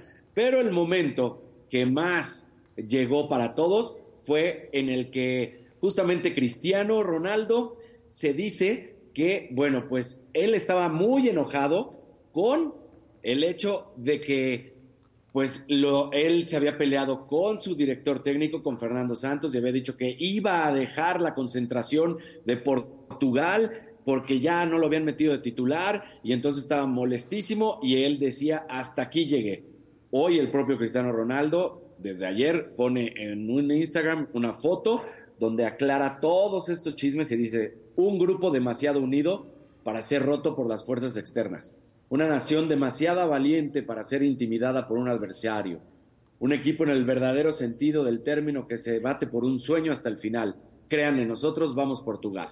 Así es que de esta manera es como termina con todos los rumores Cristiano Ronaldo diciendo que no hay nada y que él está con el equipo al 100%. Pues ¿Cómo bueno, ves, Ade? Pues ve. ¿Cuándo juega? Juega hoy, ¿no? Al rato. No, Ah, mañana. Hoy, hoy ahorita está Brasil, Croacia y Argentina al rato contra Países Bajos. Ese me explota el cerebro. ¿Cuál, porque Argentina contra Holanda. Sí, ese. Porque quiero que gane Holanda y me acuerdo del Ya. maldito que no era penal. Sí. Pero como está más reciente No mi, rencor por Argentina, Sí, está más voy con reciente. Holanda. Híjoles, pues no, no sé. Yo le voy a Argentina. Tú, Dan. No, Dani. Yo le voy a. Argentina. ¿Te Sí. acuerdas que yo dije que Argentina iba a ser la campeona del mundo? Entonces yo estoy con Argentina. Pues en una de esas, ¿eh? Yo creo que en Holanda, Argentina, Argentina, pero yo, yo voy con Brasil. Ah, Pues sí. puede ser. Brasil está jugando Brasil- bien padre Sí, otra Brasil, vez. O sea, los ves tocar y dices, ¿qué? ¿de dónde salieron esto? Están jugando muy bien. Pues la Están final podría bien, ser Argentina-Brasil. No, hombre, se les ata una guerra por allá abajo. Imagínate Argentina-Brasil. La final. Pero yo, imagínense que se repite el campeón, eso también me gustaría. Francia. Francia. Ah, Francia. Sí. Sí. Allez les bleus. Sí. Allez les bleus. Sí. Sí, sí. Alele, ble. Iba a decir sí, algo sí, de Brasil. No, ¿tú- ¿A ti no te gusta Brasil? No, ¿por qué no? Claro no, que dijiste sí. que ibas. No, que ¿qué están es jugando muy bien, pero dijiste un pero. Ah, es que pensé que decías que no me gustaba. Sí me gusta, pero ¿Ah, yo sí? voy con Argentina para ser campeona. Además, Brasil tiene una relación de mucho amor con, con nuestro país. La verdad es que desde el México 70, sí, y lo que consiguieron, por supuesto, y Pelé, desde ahí se convirtió en una fanaticada muy fuerte la de México con los brasileños. Va a ganar Brasil. ¿Tú crees? Por Yo- Pelé. Por, Va por sí, Pelé. va por Pelé. Pelé. Yo quiero que sea la final Argentina-Brasil. Estaría bien, ¿no? Oh, porque sería la semifinal, sería la semifinal Ah, Argentina-Brasil. ok. Ah, no pueden llegar a la No pueden. Claro, claro.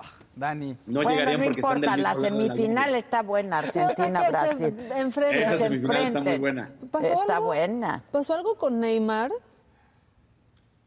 Que se había Pues lesionado, mira, pero.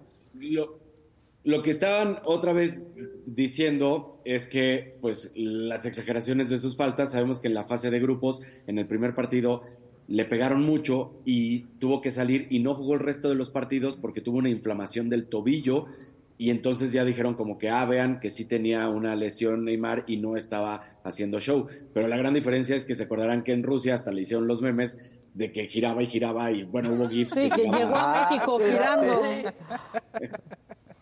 Pero en esta ocasión sí le pegaron y sí no jugó los siguientes dos partidos por, por los golpes en el tobillo, pero fue muy diferente, no se tiraba cada dos segundos. Ah. Ay, pues verdaderamente si hubiera sido en verano nos hubiera emocionado. Sí, más. la Sí. verdad, este, este momento, raro. ya estamos en Navidad, Navidades. con la reserva. Las posadas. ¿Cuándo empiezan las posadas? eh, por Diecio- cierto? 16, ah, sí, 16. Pues la nuestra- Ah, la nuestra empieza- siempre es por sí. Adela, el 15. Todo es por Adela aquí. Ok. Como debe de ser. Pero ya se acabó el año, ¿eh? En la Ciudad de México, o sea, el tráfico ya es de Ya- fin de sí. año. Este, Pero sobre todo no. en la, a- como a mediodía. O sea, en la mañana como que nadie va a sus oficinas, pero a mediodía todo el mundo No, sale. a mí sí me ha costado llegar. O sea, sí, Sí, en las sí me ha tocado tráfico mí- más de lo habitual en la Sí, mañana para no, llegar. pero- Bueno, y ayer que estaba ahorcada la Ciudad de Sí. México con Ayer fue terrible. y- bueno, con bloqueos. Bloqueos. Ayer fue terrible. Oye, y una mala noticia que no les gustó, por supuesto, en Qatar, pero murió un trabajador. El periódico... O uno eh, más. Uno más, exactamente. Este y de Estados Unidos, que también tiene representación en Inglaterra, que se llama The Athletic, da a conocer que murió un trabajador en la base donde entrenaba el equipo de Arabia Saudita en la fase de grupos. Y entonces empieza a hacer preguntas al CEO del Mundial de Qatar, que es Nasser El Qatar, y sus declaraciones todavía causaron más problema, porque empieza a decir, hemos tenido una Copa del Mundo exitosa. Y esto es lo que tú me quieres venir a preguntar ahorita de la muerte de un trabajador, y tal cual lo dice, la muerte es parte natural de la vida, incluso al trabajar, incluso al dormir. Un trabajador murió, nuestras condolencias a su familia, pero es extraño que quieras enfocar todo eso en tu primera pregunta. Entonces, pues la gente se molesta y dice, ¿sabes el tema que se ha causado en Qatar con respecto a los más de 6.500 muertos, que ustedes no quieren pasar de los 400, y de esos 6.500 que son como los que se han investigado, pero que se especula que llegan hasta más de 150.000, y Sí, entonces, no, no, no. ¿no? Brutal, brutal. Brutal, brutal. Sí. Lamentable esa- esas respuestas. Muy. Pero Ya, como Qatar, todas las que han dado. Sí, yo después Ya, de esto como me todas olvido de las que han Qatar. dado. Sí, ¿eh? La neta. Pues dicen que Sí, está padre, ¿eh? Sí. Pues, Pues- que, que- que para ir unos días de vacaciones, que sí está padre. Bueno, ¿qué más, mi Dani? Para Si que no te me vayas a descansar. Bueno, eh, en la Fórmula 1 se da a conocer, ¿te acuerdas que normalmente lo hemos platicado que hay estas carreras previo a lo que va a ser la carrera oficial, que es una mini carrerita, la que llaman las sprint, que te dan puntos, esto es el sábado, y además dicen cómo va a quedar la parrilla de salida para el día de la carrera. Bueno, pues se dan a conocer las seis ciudades que van a tener y no está México ahí. Muchos dijeron, ¿por qué no está México? Bueno, pues porque no fue seleccionada. Está Azerbaiyán, Austria, Bélgica, Qatar, Estados Unidos y Brasil, los países que tendrán justamente las seis carreras sprint para la siguiente temporada de la Fórmula 1. No está México. Y hablando de Fórmula 1, otra vez los medios mexicanos les sale el nacionalismo exacerbado porque Christian Horner sale ayer a hablar de que Max Verstappen es el número uno, es el mejor piloto y no tiene rival.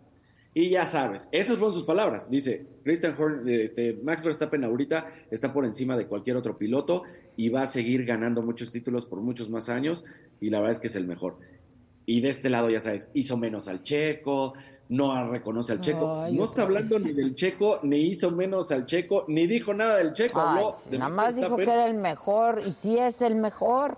Y Pues sí, sí, es el Pues mejor, sí es exacto. el mejor, la neta. Ni modo. No, Ace- no, no se acepten. ya. Acéptenlo. Uf, Choco.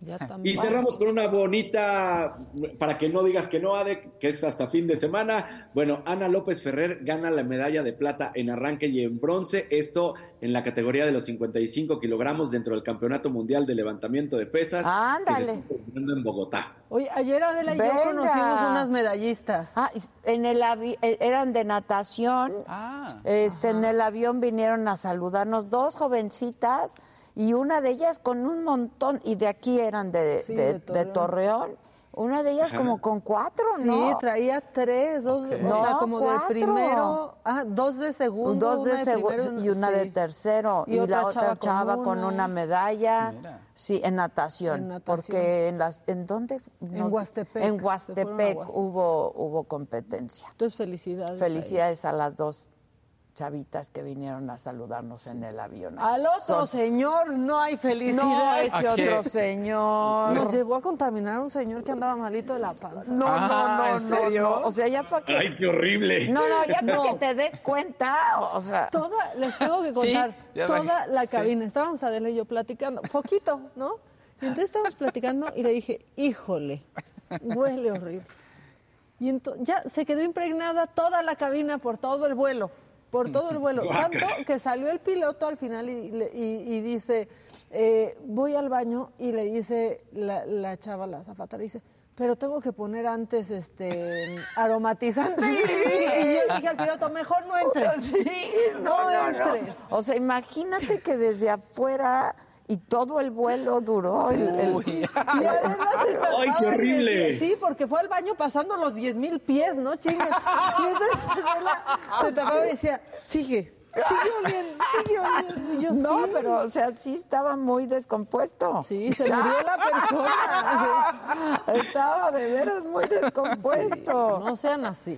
Sí, sí, No hagan sí. eso, por favor, no hagan eso. Sí, de veras. Sí. Ya, eso. Bueno, pues nada, así las cosas, Dani, te extrañamos, pero ya mejor el lunes con más calmita. Y de Ya- con más calmita cantamos otro día, ¿va? Claro que sí. Y además, yo también los extraño porque sí, Ah. digo siempre, pero además ese lugar sí se ve espectacular No desde hace rato que manches, no- increíble. manches, qué teatro, qué bárbaro, está divino. Pero ya Pero- vendremos, vendremos, espero, con más frecuencia. Vendremos, vendremos, me parece perfecto. Ya estás. Te mandamos un abrazo y un beso desde aquí, mi Dani. Igualmente, bye a todos. Bye. Bye. La que sigue, por favor. Una La que sigue, por favor. A ver. No dice vi. nada, solo Marisol Sendejas manda su naranjita. Gracias, Marisol. Pues se agradece. Que le quieren poner Vaporrub. ¿A quién, a Dani? A Dani. Ah, sí, Solo ya les dijimos que, Pero que ya las dijimos no. dónde no. Sí, dónde no. Oye, empecé a ver Davao ayer, segunda parte. Oh, ¿Y? Y Está fuerte. Está fuerte. Ay. Sí, sí, sí. Voy a empezar. Este fin de semana me lo he hecho. Sí. La que sigue, por favor. Ay, les tengo que contar una historia, perdón. les tengo que contar una historia. Cuenta. Veníamos, ah, tú te fuiste a tu cena, este, entonces tú- Macas llegando a Torreón se fue en un coche, tú en otro, Sí. Susan y yo en, En otro, otro. ¿no? Este, y entonces venía y entonces le dije a Susan, ve la luna. Y le escribí a Maca, ve la luna, una luna. Qué bárbaro, Qué ¿la bárbaro. viste? ¿La Sí. viste? Qué bárbaro. Y entonces me dice Susana, le digo, ve la luna. Y me dice, no. Y le digo, ¿por qué no? Me dice, porque ese es de Joaquín. Y entonces nos empezamos a morir de la risa. A ver quién de ustedes se acuerda, Chalín. y a lo ¿Por qué mejor- decía ve la luna? No, no, no, no. Ah. Escuchen esta historia. Estábamos en Televisa y entonces estaba pues el Jeremy, estaba el Junior, ¿no? Este, Que en que- pede. No, no. Está horrible. que ya no trabajaba, ya no trabajan aquí, pero pues trabajaban ahí con nosotros y éramos una banda también ahí. Este y entonces les digo, pongan la luna.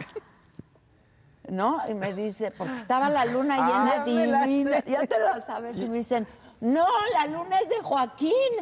Y entonces les digo, ¿cómo chingados la luna va a ser de Joaquín? La luna es de todos. No, no, no, está, está apartada para Joaquín. Les digo, ¿de qué me hablan? ¿Privatizó la luna? ¿De qué me hablan? Les digo, digo, a a ver, embargaban muchas cosas, pero, Pero la la luna. luna. Y entonces les digo, ¿de qué me hablan? ¿Cómo que está? Es de Joaquín. Les digo, la luna es de todos, chingao. Pero es que la graban. Les digo, sube una pinche cámara y te quedas ahí y la luna es mía y de todos los que nos ven. Y entonces tuvimos que pasar la luna en vivo porque la luna era de Joaquín. O sea, no, No no. Chalini, ¿te acuerdas de esa? La luna Claro, privatizada. les- pero nos moríamos de la risa ayer, Susan y yo, en el coche. O sea, de veras, yo me estaba haciendo pipí de la risa. Porque me acordé que me decían la luna es de Joaquín. Imagínate cómo me estaba yo poniendo al aire. ¿No? Y entonces en un corte comercial me paro y digo, ¿cómo chingados alguien me puede decir que la luna es de Joaquín? No, o sea, ya basta con todo lo que tenemos que hacer. Hacíamos unas peri... O sea, peripecias, porque estaba embargado para el noticiero de Joaquín, ¿no? Pero finalmente nosotros encontrábamos la forma de dar la nota. Pero que la luna fuera de Joaquín, ya, yo dije, "Ese- esto ya es el colmo. La luna, La es de es de Joaquín. Joaquín. No, este, como, no me Deja- acuerdo. le hubieran dejado ¿En qué el sol. periódico era? Creo que fue en el Excelsior. Sí, Para que dijera, quema no, mucho el sol. Quema mucho el sol. Que decía, eh, eh, creo que era el Excelsior. Alguien que nos esté viendo que me corrija. Si, si no era el Excelsior, pero decía, en exclusiva, eclipse solar. ¿Cómo va a Ay, ser en exclusiva. exclusiva? ¿Cómo chingados va a ser en exclusiva? Pues bueno, ya conté mi historia. y no veo que La se estén es riendo ni que se estén encabronando de que la luna era de Joaquín. No, No, pues cómo y por lo menos Joaquín sabía. Porque también luego, ¿o No, qué decía? pues- Apártenme mi No, luna. pues a ver, o sea, ¿eh? Em- Claro, embargaban muchas que embargado, embargado, embargado, embargado, embargado. No Chingado, y como hace un, un noticiero si la luna es de Joaquín. ¿no? ¿Qué Ya- otros ya astros? hasta la luna es de Joaquín. Pero luego lo imagino diciendo, no, no, esa la luna solo la puedo usar yo. O sea, Esa- o sea, La luna es intocable Sí. en su No, contrato no, de pero que la luna no se metan. Yo sí me reí mucho ayer. Y esta noche, la luna, la luna es mía. La, La luna, luna- la, la luna, luna es mía. esta noche, la luna, la luna es mía. No, no, la luna es de todos, ¿no? La luna es de quien la Pero trabaja. te, te- te puedes imaginar cómo reaccioné. ¿Cómo No, que bueno, y te sí. jalabas el pelo? Estoy Me de- paré. ¿Cómo que la luna es de Joaquín? ¿Cómo? No, eran gritos. ¿Quién chingados me va a venir a decir que la luna es de Joaquín? Pues la de ayer no era de Joaquín. Ay, no. Estaba impresionante. ¿Qué tal, qué tal su santa tan ocurrente? No, no la voy a ver, la luna es de Joaquín. Y entonces ya Pues, nos reímos muchísimo. Pero bueno, Ay. ustedes veo que no están disfrutando ¿Cómo? A mí mi sí me dio, historia. porque A mí aparte sí me imagino a Susana así. la- Sí, ah, Joaquín. haciendo- no sé si haya hecho eso, pero No, la luna es de no, no, no, la Joaquín. luna es de Joaquín, No, no, no. Eso Susan- hace cuando va a hacer un chistecito, Susana. les- Susana es muy chistosa. Tiene su personalidad en TikTok, es muy chistosa. ¿Susana? Susan, su TikTok es muy chistoso. Es, Es buenísimo. súper chistosa, bueno. Es, Susana. es chistosa y, y también da miedo. Ay, y también da miedo a, mí- la vez. mí pocas veces me da miedo, las más veces me hace reír mucho. Ayer nos pusimos a hacer compras. Ah, sí. Y me para allá, me estoy cayendo. ¿No? Y este, sí, porque ¿Para tú- qué se hizo la compra?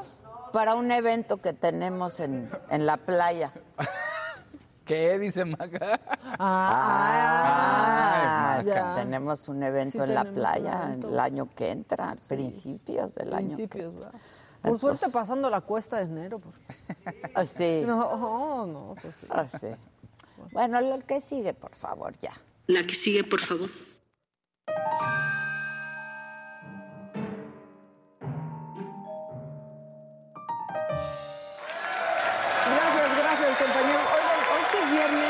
¿Encontraste lo que No, no, pero traemos un, pedacito de eso que, que sucedió. Pero hay otras cosas que pasaron antes y entonces hoy les quiero presentar en la saga, esta hermosa saga de Morena, casos de la vida real.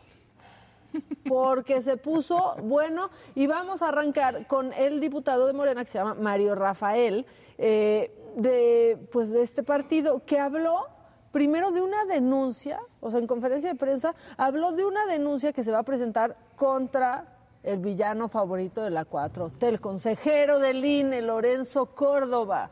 ¿Por qué? Bueno, ahí lo dice. Un servidor, diputado Mario Yergo de la fracción parlamentaria de Morena y representante del partido ante el Consejo General del Instituto Nacional Electoral. Vengo a dar a conocer a la opinión pública la denuncia que hemos eh, presentado ante el órgano interno de control del Instituto Nacional Electoral en contra del consejero presidente Lorenzo Córdoba Vianelo, porque en nuestra opinión y en su carácter de servidor público del Instituto Nacional Electoral, creemos que ha incurrido en responsabilidades administrativas de los servidores eh, públicos, puesto que ha utilizado recursos eh, públicos para promover la pasada eh, marcha que distintos partidos políticos de oposición hicieron. ¿Qué? O sea, ya donde no van. Ahora bien, la respuesta de Lorenzo Córdoba fue en redes sociales, no fue con video ni nada, pero ahí está su publicación, échenmela por favor. Me acabo de enterar de la denuncia del diputado Mario Yergo, eh, que el INE eh, pues usó recursos públicos para grabar un video. Aquí unas fotos de la grabación de aquel día con mi celular personal, no tengo otro, mi tripié ya está viejito y mi iPad. Ahí está el video. Y después, pues los reporteros empezaron ahí en la conferencia de, bueno, ok, su denuncia, pero ¿cuál es el sustento? Y que se enoja el diputado. Ah. Y así contestó el diputado. Ay, diputado. Diputados aprobó lo que nosotros denominamos el Plan B. Lo que pasa es que les empezó a decir a los reporteros, pues básicamente que qué comprados, que tenían sesgo, que por qué defendían tanto al INE, y se empezaron a ir los reporteros. Oh. Dijeron, verdaderamente, Fue la com- fue la- ustedes a nosotros no nos insultan así, y los reporteros se fueron de la conferencia. Se fueron. Era una conferencia de prensa, Sí, hay que decirlo. exactamente. Entonces, Nacho Mier, ahí sí pon, sale, y que ya tenemos ese, ah, ya lo tenemos, échenlo, échenlo. ¿Cuál de todo? A ver. Pero a ver, ¿por qué, a ver, ¿por qué tanto odian? ¿Por qué ese odio? ¿Por qué los de Morena siempre odian al INE? eh? ¿Por qué tienen tanto odio? No, no hay ningún odio. Pues muchas gracias. Gracias, muy amable. Sí. Ya acabamos, pues si ya no había reporteros, ¿cómo iba a seguir su pues conferencia sí. de prensa? Y entonces ya se van, después sale Nacho Mier a tratar como de mediar, abrazar a la reportera, como de, ay, tranquila, tranquila. No pasó nada. Exacto, ahí está el momento. No hay una conferencia completa sin hasta variable. El activo es fundamental. Y yo lo primero que debo reconocer, primero es el sentido de grupo, de unión, de unidad, de solidaridad, para lo que pareció una agresión. Yo quiero, sí, eso quiero por parte del grupo parlamentario. La reportera pues tiene muchos años ahí cubriendo, ¿no? Este, la fuente, pero ¿cómo trató Morena de arreglar esto? ¿Cómo, arreglas cuando ofendes a un gremio? Ofreces una disculpa por... Ah, ¿No mandas tortas?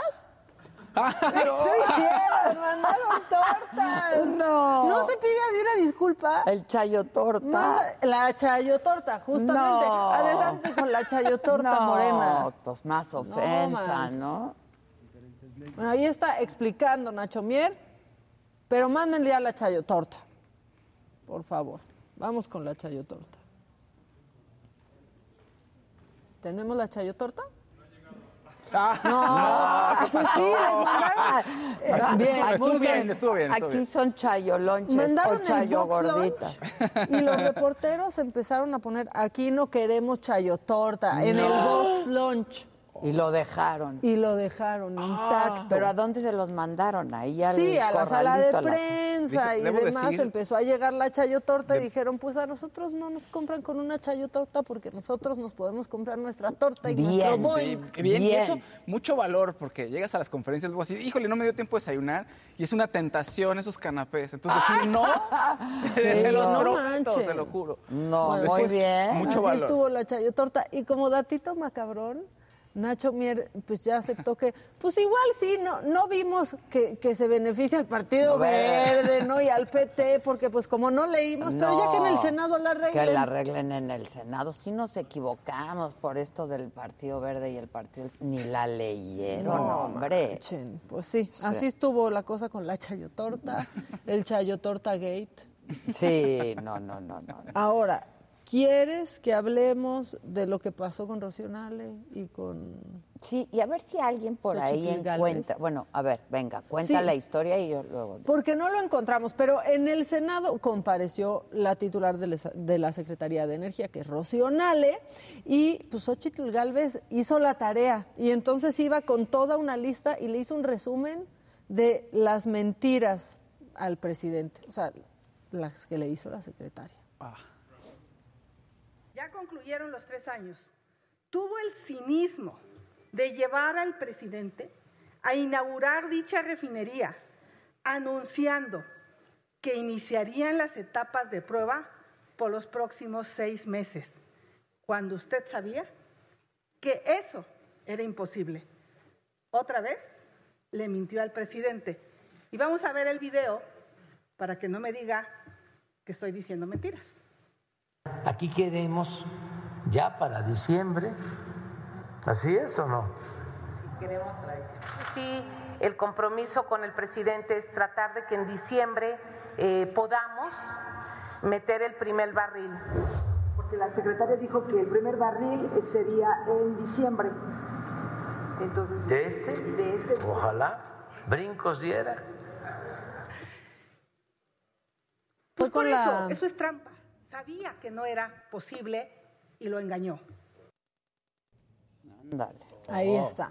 Y después, más adelante, le dice básicamente que todo, eh, todo lo que ha hecho mal, pues lo ha hecho así porque está obsesionada con ser gobernadora. Porque hay que recordar, Rocío Nale quiere ser gobernadora de Veracruz, Veracruz. aunque no es veracruzana. Pero ya dijo, aplicó el Chabela, los veracruzanos nacemos donde se nos da la Sí, gana. sí, ¿no? sí. Eso le dijo. Díganos, secretaria, ¿cuántas muertes han costado sus prisas? Violentar la normatividad, su prepotencia, su arrogancia y su deseo infame de cumplir con fecha de terminación que no ha cumplido ni va a cumplir. Todo por su obsesión de ser gobernadora de Veracruz. Además del sobrecosto, que por cierto ya le dijeron que si no acaba no va a ser, ¿eh? Así es que échele ganas. Además, Gobernadora. Va a ser candidata. Sí, sí, porque ya sabemos que la refinería no refina. Es- eso, no, o sea, esa no, eso- no refina, no Sí, hay ni un solo barril ahí. No, nada. ¿No hay barriles? No. No, no, no hay barriles, no, no, no, ¿verdad? no. No, no, no, no, no. Bueno, pero contestó Rocío Nale. Y entonces, este, pues dijo que verdaderamente ya le dijo a su compadre que los demande. Que porque pues el fuero casi que no es para siempre. Bueno, eso sí, para nadie. Quintanilla que los demande. Que los demande. Porque no se vale que ustedes como senadores utilicen esta tribuna pues para acusar a un ciudadano con mentiras. Hace un año aquí les dejé la acta constitutiva de Huerta Madre, donde no tiene él ningún, ninguna injerencia. Bueno, que los demande, porque el momento que lo nombran, pues él tiene daños personales, a ustedes se les va a acabar el fuero, se amparan en fuero. Le dije, tienes que demandarlo, porque no se vale, no es, no es ético. Y yo creo que los que estamos aquí somos representantes del pueblo. Se les va a acabar el fuero. No mames nada. Sí. Bueno, hay otro fragmento que yo vi ayer, pero ya no lo encuentro hoy, en donde Rocío Nale pues calla a Xochitl y fuerte, ¿eh? Y le dice, yo le voy a demostrar que lo que está usted diciendo es mentira porque usted no sabe de esto, porque yo soy ingeniera química, porque ta, ta, ta. Sí, ta". le da ahí y todo un- Y Xochitl le dice, pero eh, cállese, porque yo, usted ya habló y ahora me toca a mí hablar. Y entonces Xochitl, "Eh". y Ah. así estuvo. Si lo tiene alguien por ahí que nos esté viendo, que nos lo envíe y lo pasamos. Es que Sí, ya no lo encontré. Así que, por favor, cállese. Cállese, pero ¿cómo se ha empoderado Rocío Nale? No, Porque no, acuérdense cuando cállese, decía ese que sirve para incidental. cállese, Ah, cállese. Pero aplicó un Vilchis también la secretaria de Energía porque dijo, De ah, que está medios. inundado, está inundado de trabajo, Sí. de maquinaria. Sí. Qué romántica, pero no es cierto. No es mentira, pero Échelo. tampoco es verdad. Así la aplicó. ¿sí? si Dos Bocas está inundado de equipos, de trabajo, de trabajadores y de agua. Está rodeado del río seco. Y cuando se hacen las obras, me decía Samsung, y se los voy a compartir, me dice, oiga, secretaria, pues ¿qué tanto es este escándalo? Le digo, pues son los medios. Aquí llueve, estamos en una obra, y los que están en obras de construcción saben pues que cuando llueve se inunda y que hay que sacar, y que si el ducto, y que si los internos, todo lo que va. Me decía, fíjese que nosotros hemos construido refinerías en Medio Oriente y allá llegan tormentas de arena, durísimas.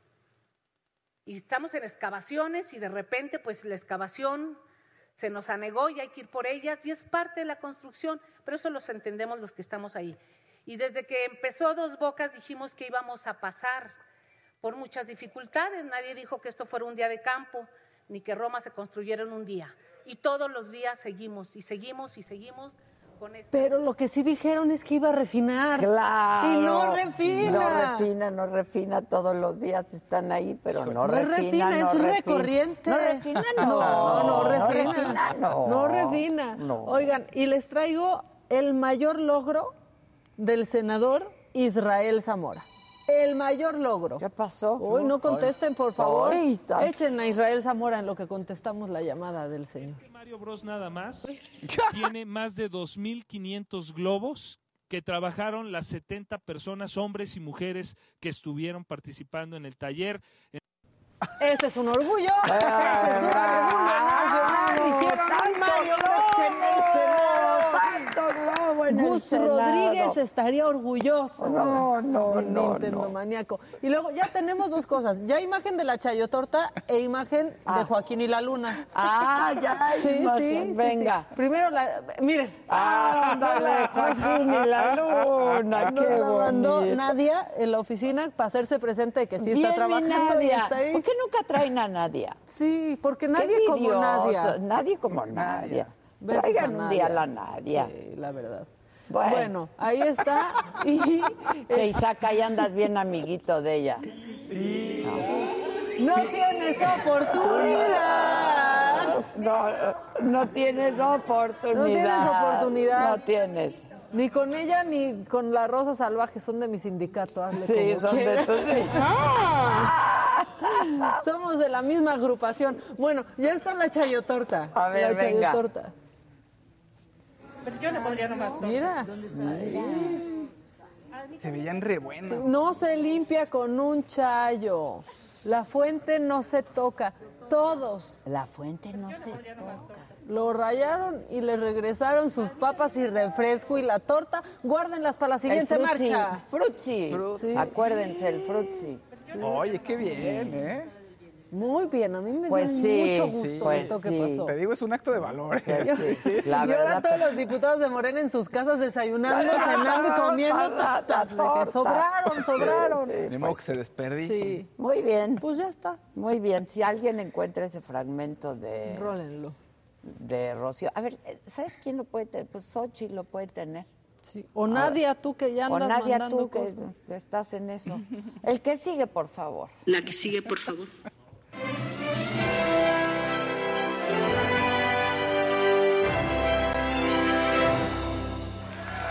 ¡Bravo! Hola, ¿cómo están? Interrumpan, ahora que no está Casarina, aprovechen para que... Sí, sí. Interrumpan ustedes. vean, Interrumpan Está ustedes. hermoso. Chingan, Este, chingan, chingan, este teatro está hermoso, está bonito, está... Es una joya. No, no, es una joya, ¿eh? De verdad. De verdad, está- parece que hay, o sea, que hay alfombra en la pared y Sí. es el, el efecto de la pintura de Tarazona, un pintor valenciano. Sí, o parecen como gobelinos. Como gobelinos, Como exactamente. gobelinos, sí, está divino. No, no, una chula. Por cierto, Mario Bros también está haciendo tendencia acá porque ¿Por el, dipu- ¿Por el senador? además que hay un- hubo un avance ayer en los Game Awards de la nueva película de Mario Bros. Entonces todo, todo estaba en, en tiempo, fíjate, todo se conecta. Sí, todo. ¿Ves? todo Baja la bien, coyuntura el senador. sí, claro. Y su biorreflexia. Exactamente. Chale. Bueno, sí, sí, tal, está muy bueno. Oigan, malas noticias. Dos malas noticias. Primero, y ya después mejorará todo, lo prometo. Celine Dion acaba de, de Ay, decir que tiene una enfermedad, Sí. un síndrome que se llama persona rígida. ¿Qué, qué ocurre? Piensan que es un tema autoinmune, que de pronto te dan espasmos y pues te puedes caer, te paralizas, es como si, como si te espantaras en ese momento, te paralizas el cuerpo, en los brazos, en las piernas y en, y en el tronco, y es horrible, obviamente pues la actividad que estás haciendo en ese momento pues se tiene que cancelar, imagínate cantando. Hay variaciones de- del síndrome, pero en general es eso. Entonces, si tú estás cantando, haciendo alguna actividad física, pues te da ahí el espasmo Híjoles. y no puedes ejecutar. Y, a este ¿Y le ha pasado lo en comunicó, escena? lo, lo comunicó que no había podido presentarse. million people. While we're still learning about this rare condition, Por esta rara condición, we now know this is what's been causing all of the spasms that I've been having. sabemos que ahora esto es lo que ha estado causando todos los espasmos que he estado teniendo. ¿no? Entonces no ha podido cantar, se va a retirar de los escenarios, cancela fechas en Europa, lo que dicen que son el primer Ay, trimestre qué de eso 2023. sí me duele muchísimo. No, sí. llorando. Sí. Llorando, está muy triste, muy dolida. Le da a una persona de un millón, Es dicen. entre un millón. Son de estas enfermedades muy, Muy raras. raras. Y como son tan raras, luego no hay mucha investigación al respecto, porque no hay mucho dinero. Hay una este, fundación que creó una jovencita a la que yo personalmente quiero mucho y tiene una hija con una enfermedad también rara y creó esta fundación. Es- se llama Esperanza, es la Fundación Esperanza. Si pueden, entren y pues entérense, infórmense y si pueden aportar algo, pues háganlo, ¿no? Porque no, no designan presupuestos, No. ¿sabes? Para este tipo de enfermedades, porque como son tan raras, Y son pocas personas. son pocas personas, pero sí. Híjoles, me dio mucha tristeza verla No, así. Tristísimo. A ver, se cree que la ruta que está llevando ella eh, es la ruta para una recuperación y que puede estar bien, pero digo puede porque es una cosa nueva. Bueno, no hay mucha investigación, no se sabe, no es nuevo, pero no sí, se justo sabe porque a mucho, tan poca lo que per- decía. gente le sí, afecta. te digo, Entonces, claro. Pues piensas que se va a recuperar y que bueno, ella dice vamos en el camino correcto, lo dice en, el video, que son varios videos, pero podrían, podría no pasar también, ¿no? Entonces, bueno, eh, también hay shows del ¿Le verano. habrá pasado alguna vez en el escenario? Híjole, yo No creo sé, que pero al menos salían ensayando. ¿eh? imágenes y videos en donde decían que se veía diferente o que se movía distinto en el escenario. a lo mejor sí. Y luego cuando bajó muchísimo de peso fue cuando la gente empezó a decir qué está pasando con Celine Dion, está enferma y no había dicho nada. Yo creo que sí, yo creo que se había, había estado indispuesta, entonces cancelaba, pero no sabías qué le pasaba y a lo mejor no era notorio, ¿no? Pero bueno, ahorita ya dice, no, puede- no puede continuar así. Ay, no puede qué continuar. triste. Y probablemente se va a tomar voz. el 2023. Qué voz, Sí. qué bárbaro. Seguro se toma el 2023 y seguro hasta 2024 regresa. ¿Y tú sabes si es progresivo o más bien es Sabes como que no saben sucede? mucho. Es que yo estuve leyendo y no se sabe. En algunos casos puede ser progresivo, no saben hasta dónde topa, ¿eh? hasta dónde llega. En otros casos hay mejoría con los tratamientos, pero todavía hay un vacío por ahí. ¿Qué impacto da con eso, no? Con Bruce Willis también Sí. este año retirándose por la fascia. Y dicen que también rumores que la persona llegada a la familia que están muy preocupados que se está deteriorando últimamente más Bruce Willis. Bruce Willis. No me Eso se sí que ya es muy o sea que ya no se ya no puede trabajar. Estar en el set con él ya, ya está en- Eso en, sí otro da canal. miedo, ¿no? Muchísimo. Eso sí da Sí. miedo. Bueno, verdad. Cristina Applegate, estabas cuando contamos. Sí. O sea, ya en la última temporada de Death to Me Híjole. no puede usar, dice que ya no puede usar zapatos porque no, o sea, no tiene sensibilidad en, en los pies y se cae. Entonces la sacan siempre Ay, medium mira. shot y muchos trucos no. para que pueda hacer las escenas, muchas sentadas, muchas en cama, o sea, Que luchó muchísimo, ha luchado muchísimo ella, ¿no? Sí. Muchísimo. su salud. Con su salud muchísimo. y Selma Blair No, ella híjole, en Dancing pobre with también. the Stars, Sí. impresionante, Sí, sí. con la misma Con enfermedad. la- exacto, con que es esclerosis esclero- lateral. Sí, ah, es una con esclerosis. No, terrible. En, en estos. Bueno, el- ahora sí que Celine está muy, dice que, que van en el camino correcto y que tiene confianza en que regresará a los escenarios. Esperemos que sí. ¿no? Pues sí. En otros temas, también desgracia para la familia Carter. Ahora con Nick Carter, ex vocalista, bueno, vocalista de los Backstreet Boys, que se han reju- rejuntado ahora. Todos lo conocimos en los 90. Y su hermano acaba de morir, Aaron Carter, ¿se acuerdan? Que lo encontraron ahí en, la, en Latina sin vida. Bueno, pues ¿qué creen? Resulta que hay una acusación contra Nick Carter ¿no? el hermano mayor el de los Backstreet Boys, de eh, abuso a una menor en el 2001. Una menor en ese momento, 17 años, ahorita ya 39, y con, con un grado de autismo. Uy. Y un poco de parálisis cerebral.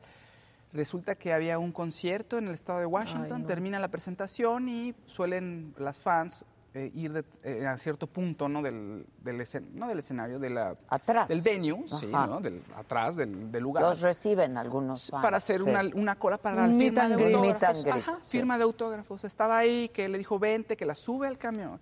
Con otras dos jovencitas, al parecer también estaban ahí. No han dicho sus nombres, ellas también están en la demanda, pero no se dice sus nombres. Y a esta chica le da una bebida adulterada, pres- presuntamente adulterada, se la lleva detrás del camión y la empieza a insultar, le dice, vente, acuéstate, ella no quiere, la forza a hacerlo. Eh, Hay felación, hay violación, eh, terrible. Ahora, ¿qué dice el representante? Que no es, que no es cierto, que está, ella está siendo manipulada, ¿no? Lo que se dice cuando alguien tiene una condición particular, ¿no? La están manipulando, están guiando para que diga lo que, lo que quieren decir para molestar a Nick. Pero ¿qué creen? Ya hay también en 2018 y 2017 Otras dos acusaciones. Ay, no. Dos acusaciones, una de ellas es de una estrella pop que dice que fue, lo invitó a su casa en, en los, en, ahí a- con, él la invita a su casa con otras personas y también abusa de ella y ella le dice no, no, no, no, no en repetidas ocasiones y él no cede. Híjole, sí está fuerte. ¿Podemos cerrar bonito con Guillermo del Pues, Toro? por Sí, favor, por Sí. favor. Guillermo del Toro, ayer le hacen un homenaje, el MoMA, el Museo de Arte Moderno le hace un homenaje a Guillermo del Toro. Una, eh, es una exposición principalmente de cómo se hizo Pinocho y la idea es que uno vaya a la exposición y sientas que estás en el set y veas cómo se trabajó. Ay, qué maravilla. Pero hay una gala y ayer abrió la gala con varias personalidades, ¿no? Hasta Ariana de Bosé, que Chanel eh, patrocinó el evento. Ándale. Eh, ahí está Jessica Chastain. eh, Me encanta ella, se me hace vestido. increíble no, súper vestido. Él es este, Finn Wolfhard de Stranger Things, de Oscar Isaac con su esposa. Este, el actor que estuvo en La Forma del Agua, que es Shannon, ay, Michael Shannon, perdón. Chloe Sevigny también. Oscar Isaac también nos gusta mucho. Yo no veo nada, perdónenme. Está Pero muy Oscar lejos la Isaac, ¿Te pantalla. acuerdas? ¿Cuál era la serie que nos gustaba? ¿Marriage o. Ay, la que veíamos? Scenes of a Marriage. Ajá, Ajá, era el sí, protagonista. Que me encanta. Sí. sí. Y después es un homenaje a su trabajo y qué hacen pues en esa gala que buscan donaciones para seguir financiando exposiciones y preservar acervos culturales de películas importantes como las de Guillermo del Toro. Entonces está, pues ahora sí que Guillermo del Toro está en el top ahorita, ¿no? en lo máximo. Ya se estrenó Pinocho el día de hoy en Netflix, está disponible. Eh, Quiere salvar al mundo Guillermo del Toro, por lo menos quiere salvar a México. Y es un gran honor. y Yo orgullo. adoro a Guillermo del Toro. Yo lo quiero Se mucho acabó, también. Lo adoro. Qué bueno que hacen esto en el MoMA. Porque aquí viene y él tiene que dar y dar y dar. Y que los dar, Arieles y yo dar, pago. dar, y- Claro. ¿no? No, Así no. es que qué bueno. Maravilloso. Uy, está como para ir. Oh, sí, Oh, sí, claro, claro. Sí, sí. El 11 se estrena ya, así si alguien anda por allá, el 11. Sí. Pero ya los que fueron a la gala, como estaban ahí apoquinando, les dieron un tour previo. Muy bien. Oye, Maca, te voy a pedir que correspondiendo a las atenciones que tuvieron contigo ayer en la noche, presentes como se merece a nuestro invitado hoy, que más bien somos nosotros sus invitados. Sí, más sí. bien, que él nos dé la bienvenida. Bueno, ya a mí me la dio ayer Javier Garza Ramos, es mi compañero en Expansión Daily. Hola, Este, Javier. Es el ¿Cómo rockstar de. ¿Cómo estás? ¿Cómo estás, querido ¿Qué Javier? Aquí onda, con mi Javi? compañerita. ¿Cómo pasó? estás? El rockstar de El la laguna. rockstar de la laguna. Le dicen el sultán de Torreón. No me digas. Yo, pero sí. Te oigo todos los días, Javier, en, el podcast. Y, y ¿Y te, te imita. Sí. Te imita. Te imita, te lo juro, Javier. Imítalo. A ver, imítalo. A ver. Pero dame pie para, No. para que yo haga. Sí, o sea, tú di una, no, algo. ¿Tú cómo ves, Javi? Pues sí, Maca, ha estado complicado. Ha estado complicado. Ha estado difícil la Ese es un situación. chilango queriendo hacer el acento norteño. Ese es un chilango queriendo hacer Seguramente el sí, acento Javier. y no le sale. Pero es con todo cariño. ¿eh? Pero No le sale, mano. No, no, no, pero es con todo cariño. No, yo sé que es con todo Es con cariño. Yo también cariño. quiero mucho a los chilangos y también los imito con mucho cariño. A ver, a, A ver, a ver, haz, imítanos. haz- haz- ¿Eh? haz acento. ¿A quién de nosotros ¿Cómo vamos a hablar como chilangos? A ver. ¿Así? ¿Estás hablando No sé, chilango? Sigue sonando norteño, güey. No, no, no, no. O sea, ¿cómo? ¿Quieres hablar norteño de veras?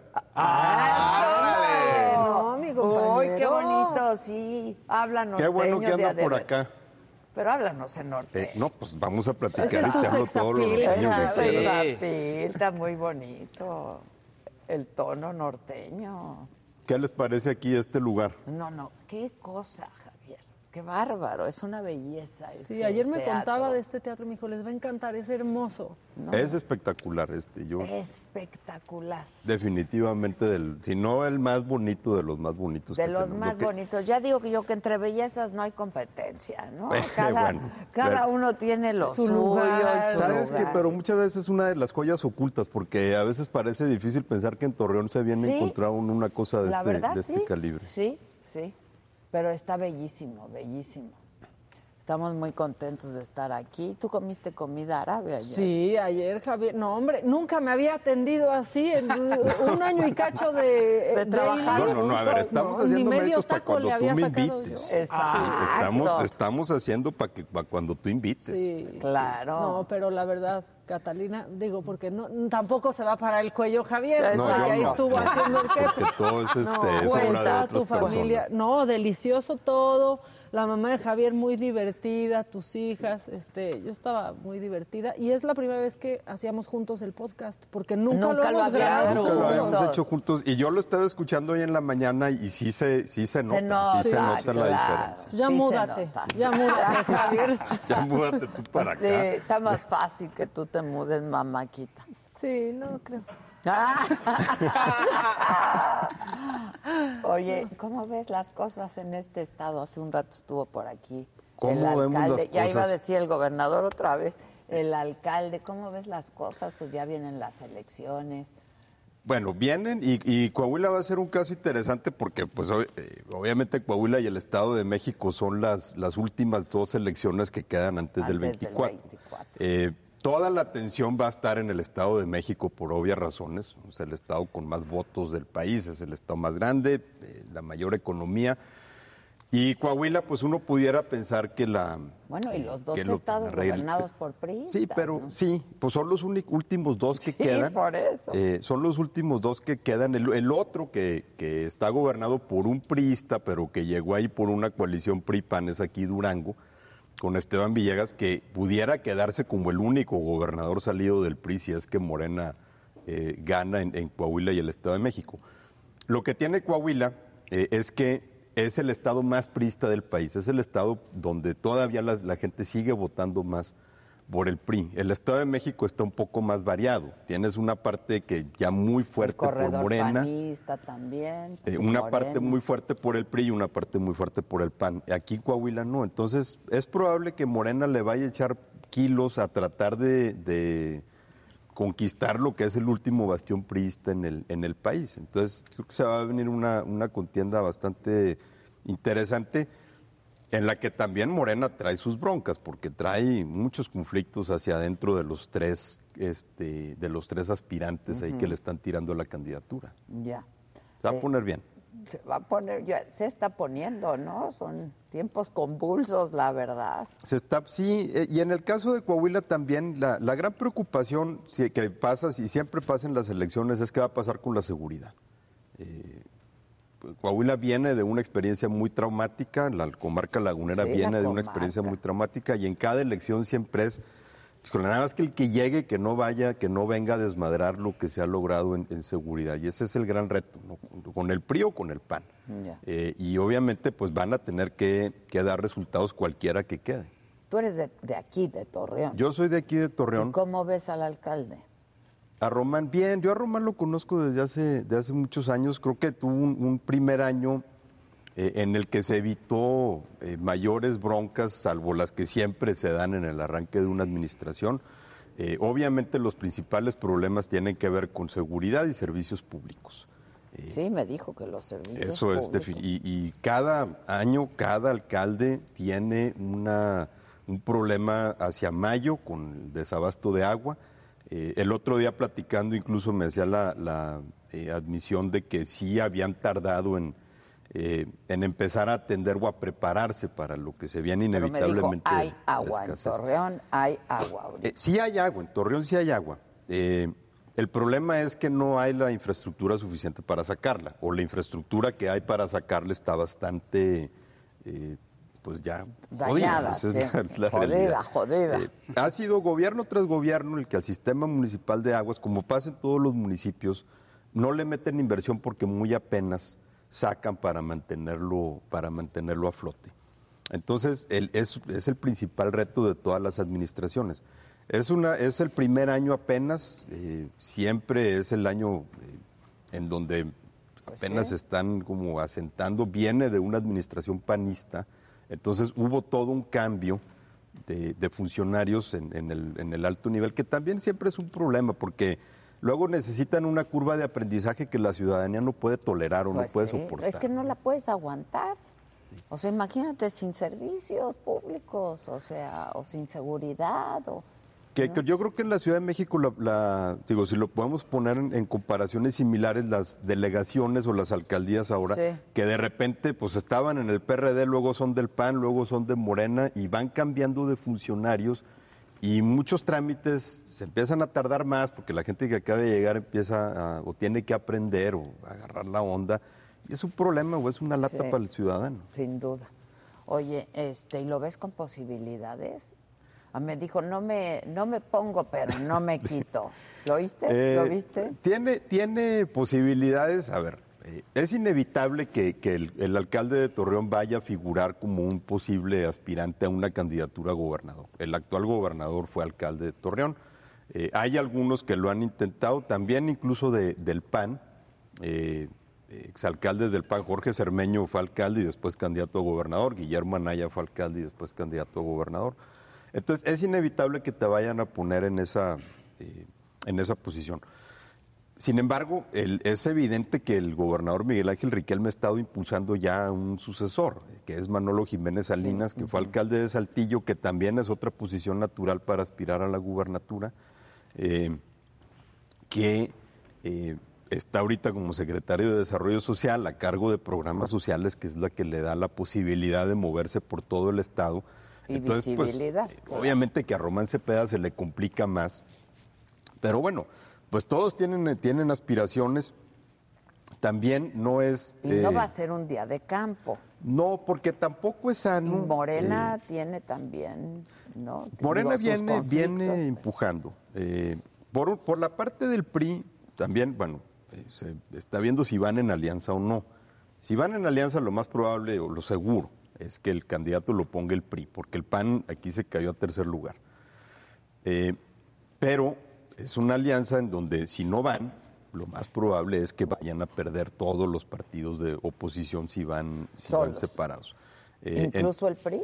en el caso del PRI, incluso el caso del PRI, o sea, lo que hemos visto en los resultados de las, de las pasadas elecciones es que el- en el 2021 muy apenas eh, lo, eh, lo logró y tuvo varios sustos importantes. O sea, aquí en, en, eh, en Torreón, por ejemplo, porque lo- el PRI y el PAN iban cada quien con un candidato, se partió. Al final hubo mucho voto útil, que abandonó al PAN y se fue con Román Cepeda de panistas que votaron por el PRI nada más para que no llegara Morena, que es también lo que puede pasar.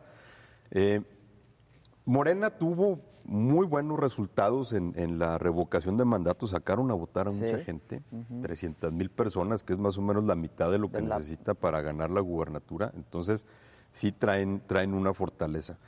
Eh, no, todos los que están ahorita aspirando, incluso Manolo Jiménez, que, que parece que es la carta del PRI, de todas maneras traen eh, alguien que les está pisando ahí los talones o alguien que les recuerde que no está tan fácil. Pues, y eso creo que también es sano, porque eh, Sí, después claro, puede claro. llevar a mucha arrogancia.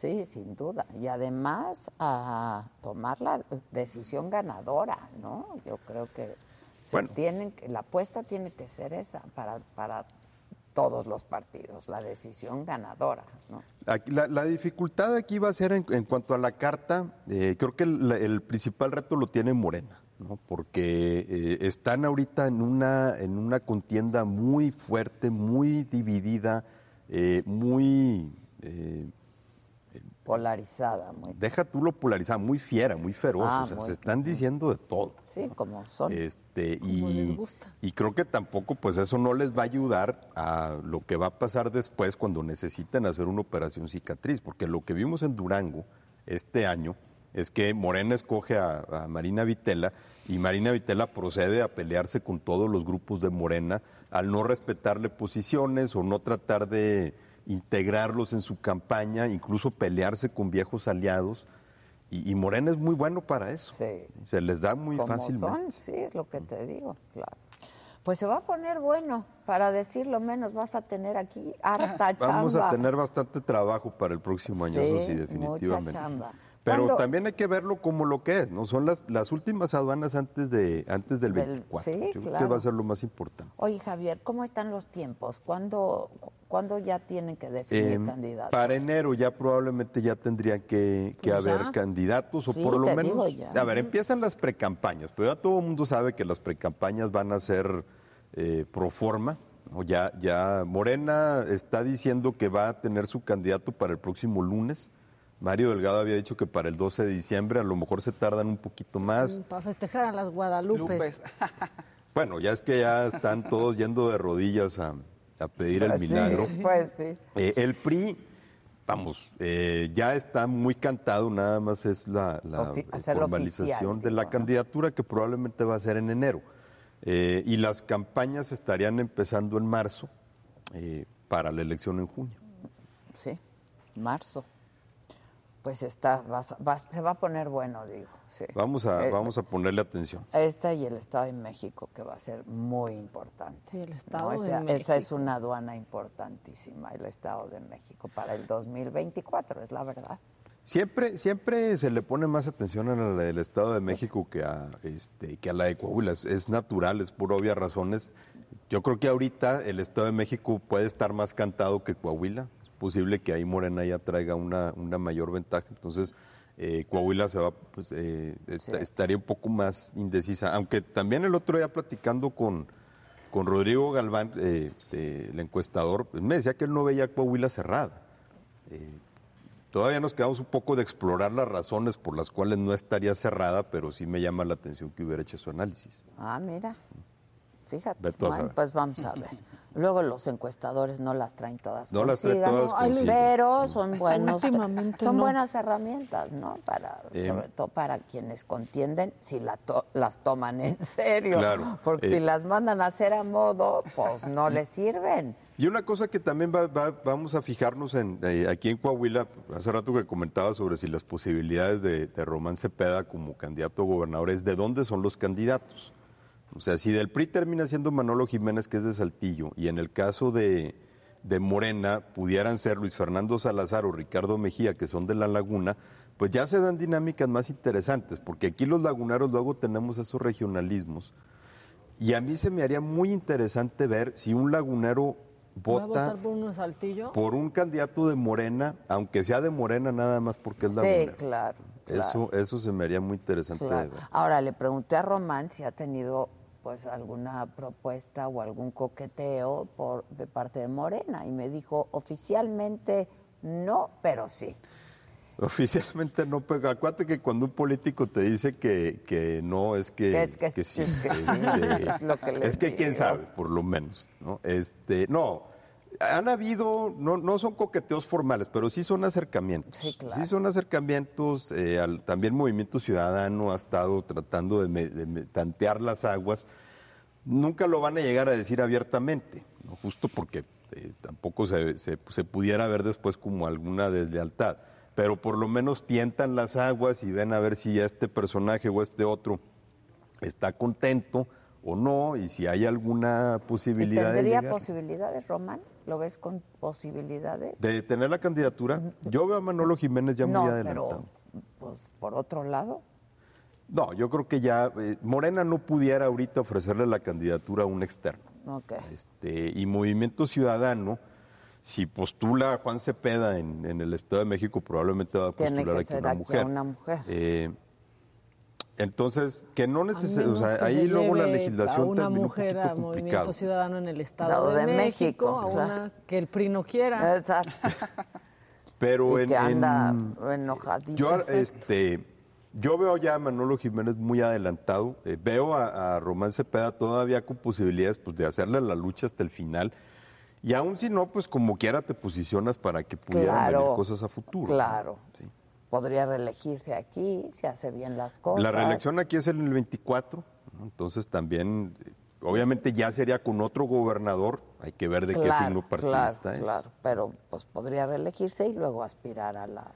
Y luego a aspirar a otras cosas. Oye, hemos visto y lo hemos comentado con Maca que en Twitter has estado muy clavado con el tema de la meningitis. Cuéntanos. Lo que está pasando en Durango Es es, que es- pues es criminal, o sea, ya es, ya estamos hablando aquí de una criminalidad eh, en el caso de los hospitales y quizá de los médicos que son responsables.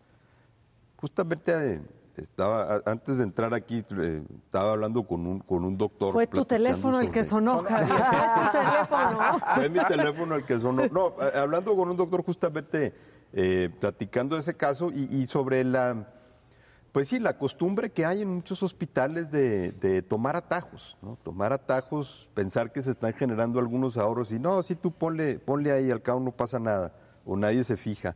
Eh, y también de una parte muy importante de la que no se ha hablado tanto, eh, ¿dónde estaba la regulación de la Secretaría de Salud? Pues sí, bueno, pues, ¿dónde Eh, está la Secretaría de Salud? Aquí lo que, lo que estamos viendo es... Sí.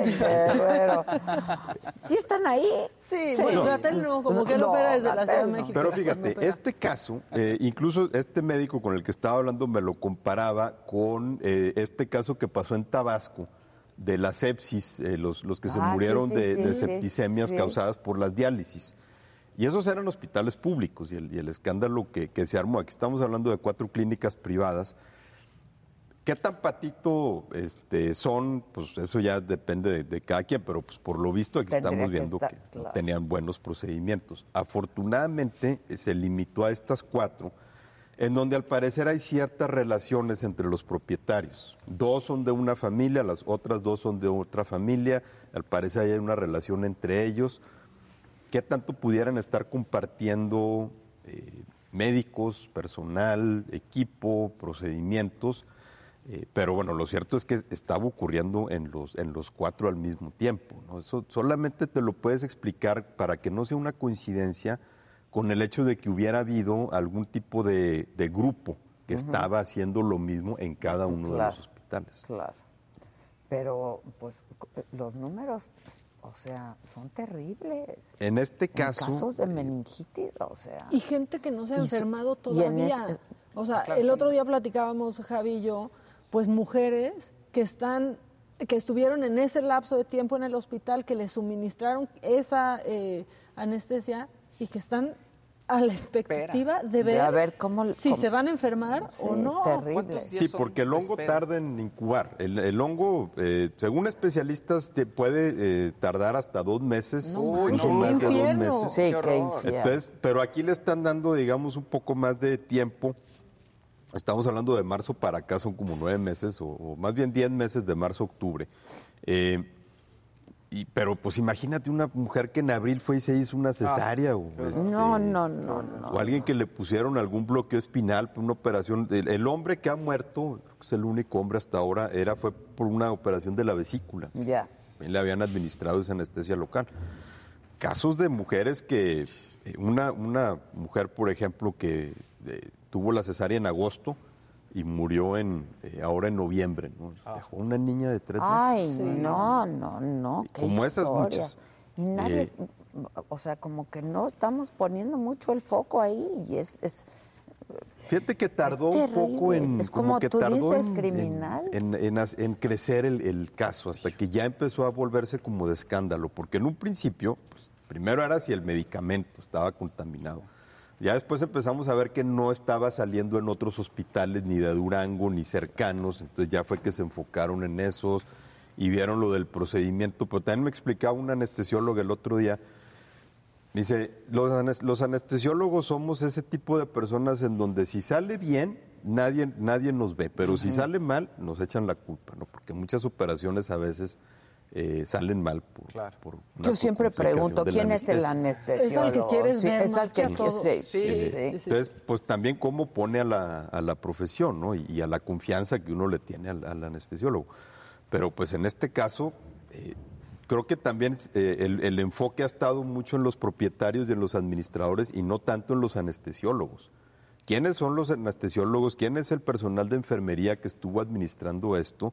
¿Y, y quiénes quién eran los que estaban a cargo de las esterilizaciones? Que no sabemos quiénes son los anestesiólogos, no Pero- los han mencionado en la, en la fiscalía.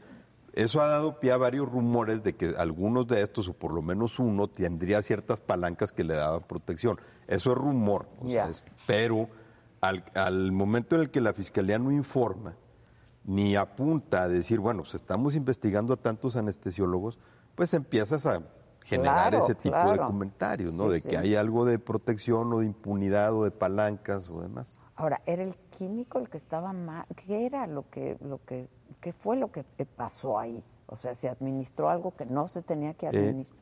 Bueno, lo que pasó es que por, por alguna, por algún procedimiento, el hongo que causa la meningitis se metió en, Se el, en el metió en el- instrumental. Ese es un hongo que está en el ambiente. ¿no? Este, eh, puede estar en frutas, verduras, puede estar en la tierra, puede estar en animales, flota y se mete. Sí, sí, sí. ¿Cómo se metió a un campo estéril? Esa es la, esa es la de reciclaje de agujas. No, Eh, Una, una hipótesis es, eh, se estaban reutilizando agujas y no se estaban esterilizando bien. Este, aún si no se estaban reutilizando, a lo mejor había instrumental que no se estaba que estaba esterilizando bien. Eh, y que entonces el, el hongo pudo haber estado eh, ahí o incubó por alguna razón. Agujas, instrumental médico, eh, no sabemos exactamente, eh, no sabemos exactamente qué. Lo que ya está descartado prácticamente es que el medicamento viniera Veniera contaminado. Eso ya quedó de Pues es que de ser así hubiéramos estaríamos viendo en otras partes Claro, que están en los mismos claro, casos. claro. Entonces eso ya quedó descartado y, y la el ojo Pues Son estaba- malas prácticas. ¿Qué sin estaban duda, haciendo? ¿no? Pero también los doctores. Eh, me mandó el otro día un anestesiólogo un video de cómo manejan ellos las, las raquias eh, a la hora de, de administrarla. Eh, y es, por ejemplo, eh, que en el video se ve incluso que está la paciente ahí, o sea, no la abren hasta el momento en el que mismo en el que ya la van a administrar y cómo se, con guantes, cómo se presentan las Sí, agujas de manera que nadie la toque más que una sola persona, cómo se administra, cómo se llena la jeringa y demás. Eh, Entonces ves toda la asepsia que se tiene que seguir, ¿no? Desde que rompen el empaque para que se vea que la jeringa Claro, está y el médico nueva tiene que limpia, verlo. ¿sí? Y aquí, pues, quién sabe qué estaban haciendo. Hijo, Entonces, sí es pues es negligencia criminal. Lo que, Es lo negligencia criminal, sin Y el sistema de salud, pues no sabemos cómo estaba la supervisión en esas clínicas. Ya, pues terrible. Y hay que poner ahí el, el foco porque sí es, es criminal. Oye, ¿y ¿cómo te va con Maca? No, hombre. Ya te la mando para acá. ¿eh? No, espérense, no. Ya para que graben juntos todos los días. No, no, no, por, ella por se- ella internet se está puede bien. venir a vivir aquí a Torreón sin problema. Pues sí, Maquita. Mira, Javi, Mm. yo te agradezco que viniste. No, ¿Eh? no, la verdad. Pero tú también sentiste porque- distinto. Pues es que sí, la verdad es que es muy raro porque yo conocí a Javier para tomarnos las fotos. Para la expansión Pa- de ajá. Justo Grabamos en- de lejos Que como un bárbaros andan por hicimos todos los lados. del- Invasión, Invasión. Sí. Sí, tal cual. Javi Hicimos fue el único que se quiso quedar conmigo. Al final. Porque hubo- así, hubo sí, otros, un- sí. un Que dijeron, no, no, proceso muy largo. ella no. Y Javier dijo, yo me echo ese torito. Ese to- Fíjate Este- que, digo, es interesante porque Maca y yo tenemos personalidades muy contrastantes que, sin embargo, Funcionan en el, en el pues sí, podcast. funcionan, no sé por Funcionan qué. muy bien. No, claro, pues de eso se trata. Pero ha sido un gran ¿no? experimento empezar a trabajar con alguien que prácticamente no conoces. Porque no nos conocíamos. No, no nos conocíamos. Yo vagamente había oído hablar de ella. Ella seguramente no había oído hablar de mí ni sabía No, quién era sí, yo. te había escuchado en distintos lugares. Este. Pero, pero es una, ha sido muy divertido. La verdad, hacer ese podcast ha sido de lo más divertido que me ha pasado a mí en los últimos años. Pues qué en bueno. la pandemia, pero hiciste dos cosas buenas en la pandemia. Un libro, se aventó un libro No me El- buenísimo sí, el- el- justo de lo que empezando la sucedió en el pandemia. Colegio Cervantes, ¿te acuerdas? Sí, claro. Sí, lo que pasa es que eso Javier. pasó, cuando después de que pasó eso se vino la pandemia, a todo el mundo se le olvidó aquel, aquel tiroteo, pero bueno, sí, de hecho, en- eh, el primer año de la pandemia, en eso, en eso me Te la pasé. concentraste en eso, pues mira. Y el podcast. Y el Y el podcast. podcast. Entonces, eh, y conocer a Maca, que obviamente ha sido... eh, Un dolor de las- cabeza. no, No, si su familia, me dicen Maca Ramos. Sí, Ah, exacto. toda la familia. sabemos. este, ya se, ayer se querían invitar a cenar todos mis primos No. para, este, para conocerla. Ah, pues qué bien. Pues Otro día Es casi casi un miembro de la familia. Te felicito, Maca. Pues Te felicito yo, mucho. Gracias, gracias. No, de verdad, de verdad. Qué padre. Y a ti también, porque es un gran asset. No, Este, gracias, eh, sí. Adel. Y qué bueno que vinieron, la verdad. Yo eh, estoy se la muy contenta de- Lástima de que no se van a quedar a comer a la botana de los viernes. Pues sí, caray, pero es que nos invitan así de, de, rapidito, ra- comes y te Rapidito. no, No, de ni siquiera comes y te al- vas. Aquí es grabas y te vas. Sí, ¿A dónde nos ¿No? llevarías, por de ejemplo, de aquí, aquí? Al, al Versalles. ¿Y ahí qué Es una cantina en donde Ah, hasta, en donde ándale. Digamos que técni- teóricamente todavía no dejarían entrar mujeres, aunque ya sabemos que eso Ah, es que- ilegal, pero eso es de la mejor cantina aquí de Y se come delicioso. Es que qué bien se comen Tiene las no, el- en el restaurante al lado se come muy rico, Ah, ahí tiene ok. muy buen chamorro Ah, o sea, ahí iríamos nada más a- por el chupe y luego al y restaurante. luego junto ya te pasas a te pasas a comer. Oye, ¿qué tal el sotol? Fíjate que ha estado interesante la, la producción de, de Sotol aquí. Eh, eh, eh, uno que está, que a mí me, me gusta, es el Hacienda de Canutillo, muy rico. eh, y no sé qué tanto proyección esté agarrando. O sea, no creo que en ningún momento vaya a desbancar al, al mezcal, pero a final de cuentas, pues es algo que aquí hay de a madre, porque aquí hay Sotol por todos ¿Y te lados. gusta? Sí, a mí me gusta, sí, sí me gusta mucho. Tiene, me gusta incluso a veces más que el, más que el mezcal. Sí. ¿Sí? ¿Cuál es? Tiene un, un sabor un poco más dulce. Eso, Ah, justo, es lo que te iba a decir, en comparación que es más dulce el sotol. Es más dulce. Eh, bueno, a mí se me hace más dulce. No sé qué opinen, no sé qué opinen otros. Eh, pero creo que es una es una buena área de oportunidad que le han estado agarrando aquí, porque aquí hay mucho sotol. Entonces, pues algo tienes que hacer bueno, con pues claro. algo tienes que hacer con Y eso. dicen que no da cruda, ¿es cierto? Nunca, fíjate que nunca me he emborrachado con sotol. Eh, déjame hacer el experimento. Pero y periodista, hay que averiguar. No, hay que- yo no creo, yo no. Ándale. Hola, ¿cómo están? Hola, mira, sí. Ándale. Este es un vinito de Don Leo y un Y el sotol. sotolito con plata. Hombre, Ay, muchas gracias. Y hay vino Claro, y sí. todo. Ahí está, ya ves. Bueno, en a ver, si ya quieres aquí tomando. podemos probar si da cruda o no. Mira, Mándeme. es como la de tu habitación. Es el de las hojas de, De plata, sí. Muchas gracias. No, hombre, gracias a ustedes. Gracias. Y pues bienvenidos aquí a No, Torreón. muchas un placer tenerlos aquí por, Qué padre. por esa tierra lagunera. No, ha estado increíble, la verdad, poco tiempo, pero la gente generosa, muy amable con nosotros, este, empezando por una cena a la que no fui requerida. ¿Sabes qué, ¿no? Javier? Yo le dije no, Esa espina Adela. lo vamos no. a tener que sacar que Claro, claro, pues salud, porque los vinos de aquí son buenazos. Son muy, muy buenos. Muy buenos. A ver, platíquenos de este vino, te paso. Es Tómale. un Cabernet Shiraz, es este de Don Leo. De Don Leo. ¿Qué tal es el Don Leo? Aquí tengo... Muy rico. Ah, ahí tienes. Sí, sí. es- Perdón, está bien. Mira, De es uno de- Gracias. Un viñedo muy bueno. Este es uno de los que está esperando mucho en este tiempo y está conformando también la ruta de vinos y vinos. Vinos y vinos, este, pues ¿Hay bueno. dinosaurios? Ay, Sí, dinos y pues fue dinos. No, hecho, sí. sí, fue una época donde sí, sí En, había. en de hacia Saltillo, de Parras Así hacia es. Saltillo está General Cepeda, que es el, el lugar donde se han estado encontrando algunas especies aquí en. México.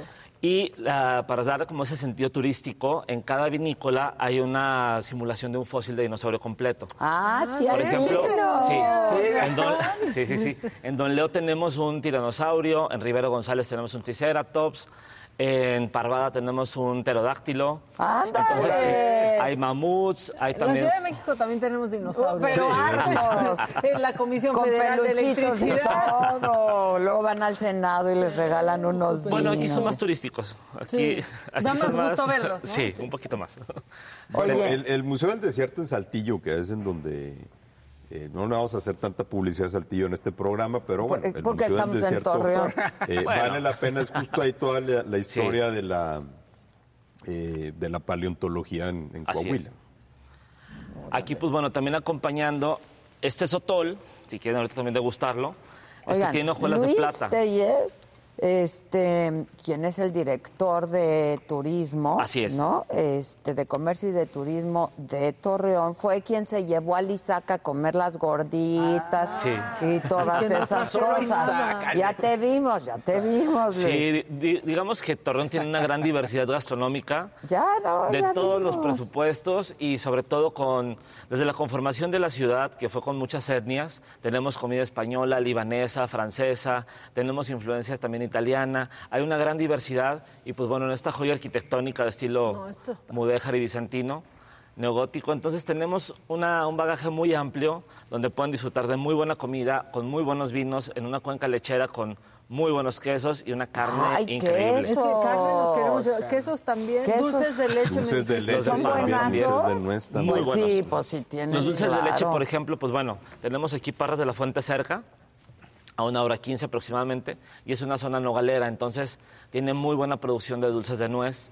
También tenemos las clásicas campechanas, que son como unas hojarascas pequeñitas, sí, sí, y hay un postre muy típico para el verano, que es nieve, campechanas, nuez y dulce de leche. ¡Uy! Qué rico. A mí el dulce de leche me puede matar. Totalmente fit. Me encanta. Sí, totalmente fit. Se parece al postre que nos gusta, nomás le faltó el helado. Exacto, exacto. ¿Es helado? No, es Ah, ¿es helado. helado? Sí. Es el mismo. Pero fíjate, eh, José Vasconcelos decía, de una manera muy pretenciosa y creo que muy chilanga, que, que en Zacatecas... Ah, nos este, dio en la madre. que en Siempre nos dan la madre a los chilangos, Javier. Que. No, pero él decía que en Zacatecas terminaba la civilización y empezaba la carne asada. Sí. Eh, eso decía, no sé si es una cita apócrifa o se la atribuyen Ah, a él, pero en todo caso creo que mucho, durante mucho tiempo esa fue la, la impresión, ¿no? De que ya en el Claro. norte del país, eh, por lo menos en términos de, de gastronomía o de cocina, no contaba tanto. Y, y creo que en, en los últimos, no sé, 20 años, realmente se ha descubierto mucho. Yo el otro día lo platicaba, Sí, ¿no? así es. Eh, lo que puede dar la- la- el norte y cómo incluso puede ser apreciado de una manera este, fuera de aquí también. Totalmente. De hecho, pues bueno, al tener distintos elementos endémicos, nuestra cocina también fusionada con las etnias, más los elementos propios de la región, más las zonas características entre la cuenca vinícola, el, todo el tema de carnes, la parte de Viesca, por ejemplo, también que está muy cercana, donde anteriormente era mar y ahorita esa tierra aporta minerales característicos a las plantas, pues tenemos un carbón para hacer ahumados muy bueno, Ay, sí, que favorece todo el proceso de, de carne asada. Ándale. Entonces, Pues es que cuando la carnita carnita asada. Cuando la carne- acompañas con, el- con este Cabernet Sauvignon No, hombre, Shiraz, buenísimo. además. Oye, Es a mí me contó Maca que ayer le diste un vino muy bueno. Ayer le, le regalé una de, de Parvada, que es una vinícola nueva. Eh, muy, están sacando Sí. muy buenos vinos. De hecho, se acaban de, de ganar una medalla en un concurso allá en, en Europa. Eh, es una de las más recientes. En, Así es. en Parras, bueno, Casa Madero es obviamente la histórica, ¿no? Sí, Casa Madero es la joya, la vinícola más antigua. Reactivada Sí. reciente, digo, estuvo muchos años como medio Y le está coma. apostando mucho a la cocina de autor en este momento. Ah, mira. Tienen unos chefs muy buenos que están apostando a revolucionar la cocina de nuestro pueblo mágico.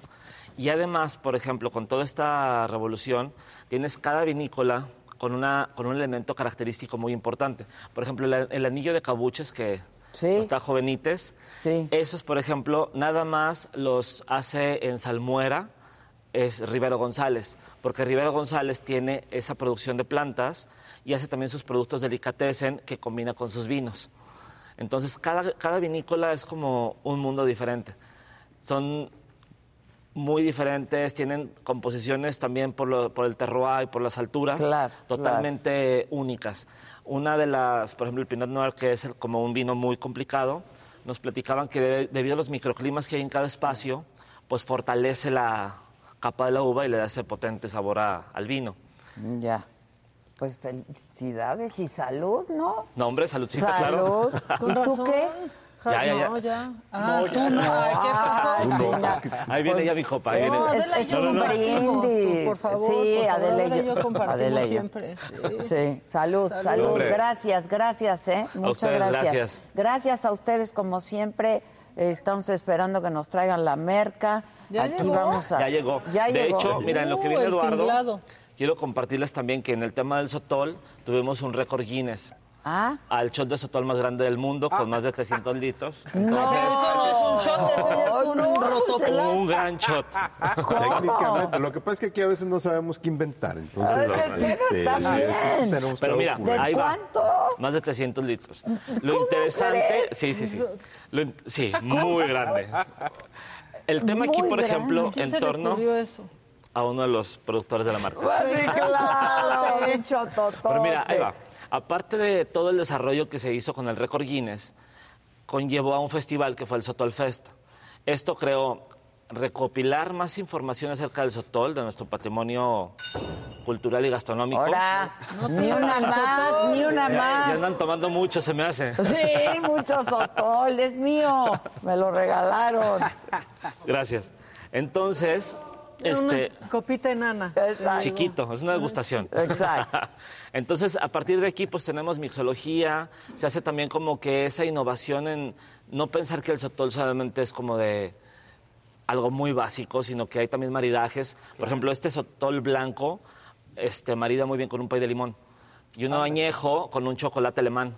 Ándale. Entonces, pues podemos ir como que descubriendo y redescubriendo y rediseñando todos los sabores y los maridajes Como que el vino, tenemos. ¿no? Así es. Como el vino. Pues muchas gracias, Luis. No sé dónde está Gracias a ustedes. ya. No, no, ya. Ahí está. Ahorita Ahí- mercamos. sí vino, Ya, Ahorita me trajo al amigo. Diseña. Oye, me dijo Rodrigo Noriega, este, que es un gran amigo de este programa y de este canal, y que es un diseñador increíble. Nuestro amigo Rodri- Rodrigo me acaba de escribir y me dijo, caray, estuve ahí la semana pasada. Es increíble. Rodrigo. Es increíble.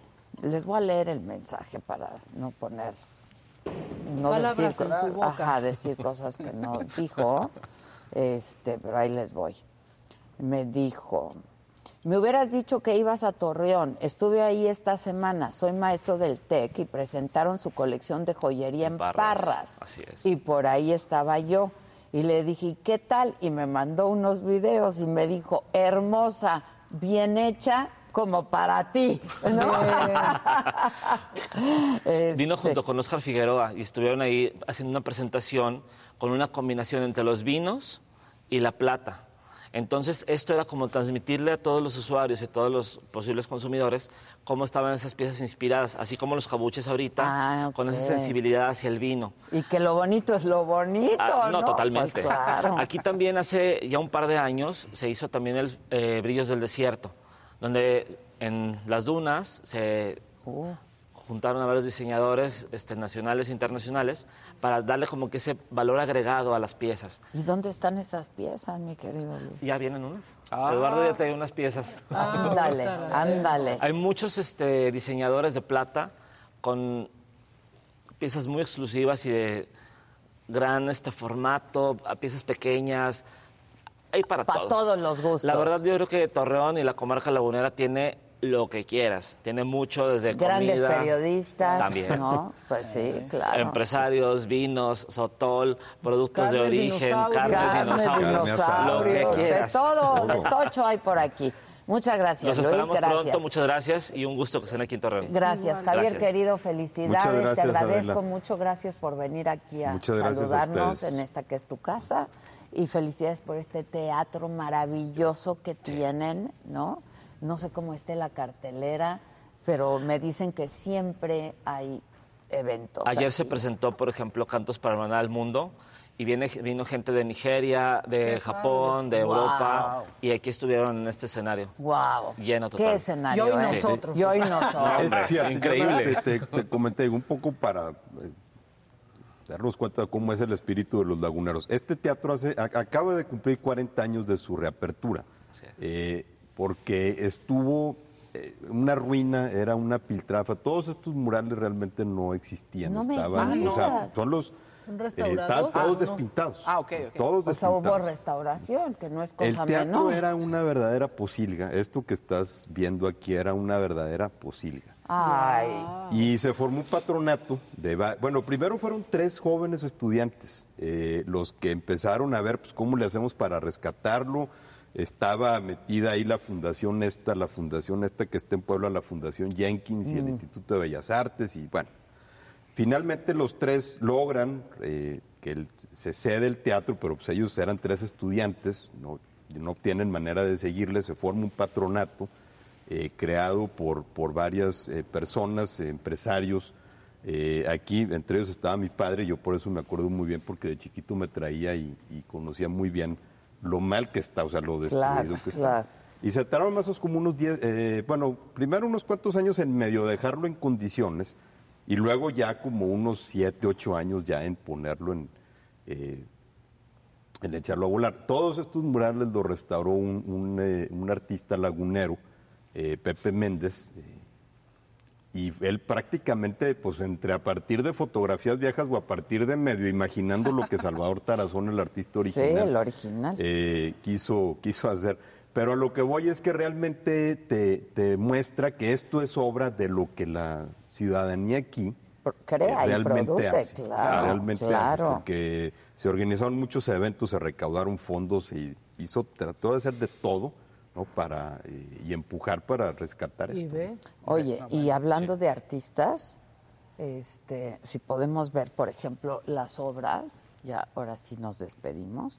Eh, este que está aquí, si lo pasan, es Mi Corazón, Ana Fuentes, óleo sobre tela, que está divino. Sí. Luego, el que está al lado es Vírgenes Terrestres, es de Sergio Chapoy, óleo sobre madera. Luego, del lado detrás de Maca está Nopales, que es de Sergio Pérez. Este, eh, y luego el de al lado de Nopales es Configuración de la Pirámide de. José Eduardo Salcido, óleo sobre papel amate. Esta obra es del acervo de la Pinacoteca del Museo La Casa del Cerro, patrimonio artístico de este municipio de Torreón. Este, así es que rodeados de arte, de buenos amigos, de buen vino, Buena comida. este, de buena, Buena comida en un rato. ¿Qué más puede uno pedirle a la vida? Gracias, muchas gracias. Gracias. Que pasen un buen fin de semana. Salud, y ojalá que sea la primera de muchas. Así será. Este, le quiero agradecer muchísimo a Román, el alcalde de Torreón, con quien conversamos hace un rato, Román Alberto Cepeda, a la Dirección de Turismo Municipal, a todo el equipo, porque, pues como siempre les digo, sin su apoyo a estas transmisiones, sin el apoyo y las facilidades, pues no sería posible que se hicieran este tipo de transmisiones desde distintos lugares. Así es que muchas, muchas gracias, Gracias. a todo mi equipo, como siempre, que se la rifa bien y bonito. Gracias, los quiero mucho. Este, acuérdense que el aguinaldo hoy es en especie, mucho amor, mucho amor, ¿no? Es lo que se lleva Este, uno. Es lo que se lleva uno. En carne, lo podemos hacer. Exacto. Sí. exacto. Carne y queso. Mira, en carne y queso, ya están. Este, no, gracias También, a todo el y equipo sotol. y a toda la banda que nos acompaña cada mañana. Muchas gracias. Este viernes hay macanota. Sí, hay macanota. macanota. ¿Desde aquí? Desde aquí es la Ah, macanota, sí, sí, sí. ándale, bien, bien ahí. Eh, y nosotros nos vemos, por supuesto, el próximo lunes, 9 de la mañana. Me lo dijo Adela, ya desde la Ciudad de México. Gracias siempre, gracias. Aplausos.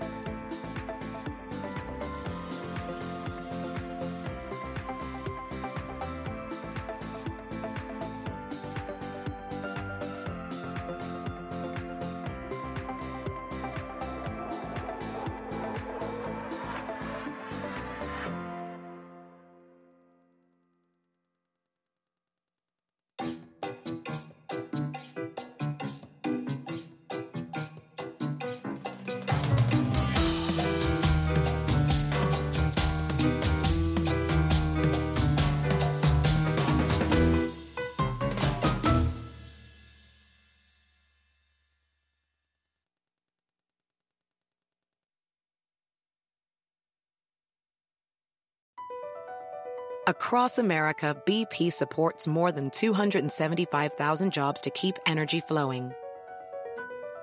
Jobs like building grid scale solar energy in Ohio and producing gas with fewer operational emissions in Texas. It's and, not or. See what doing both means for energy nationwide at bp.com slash investing in America.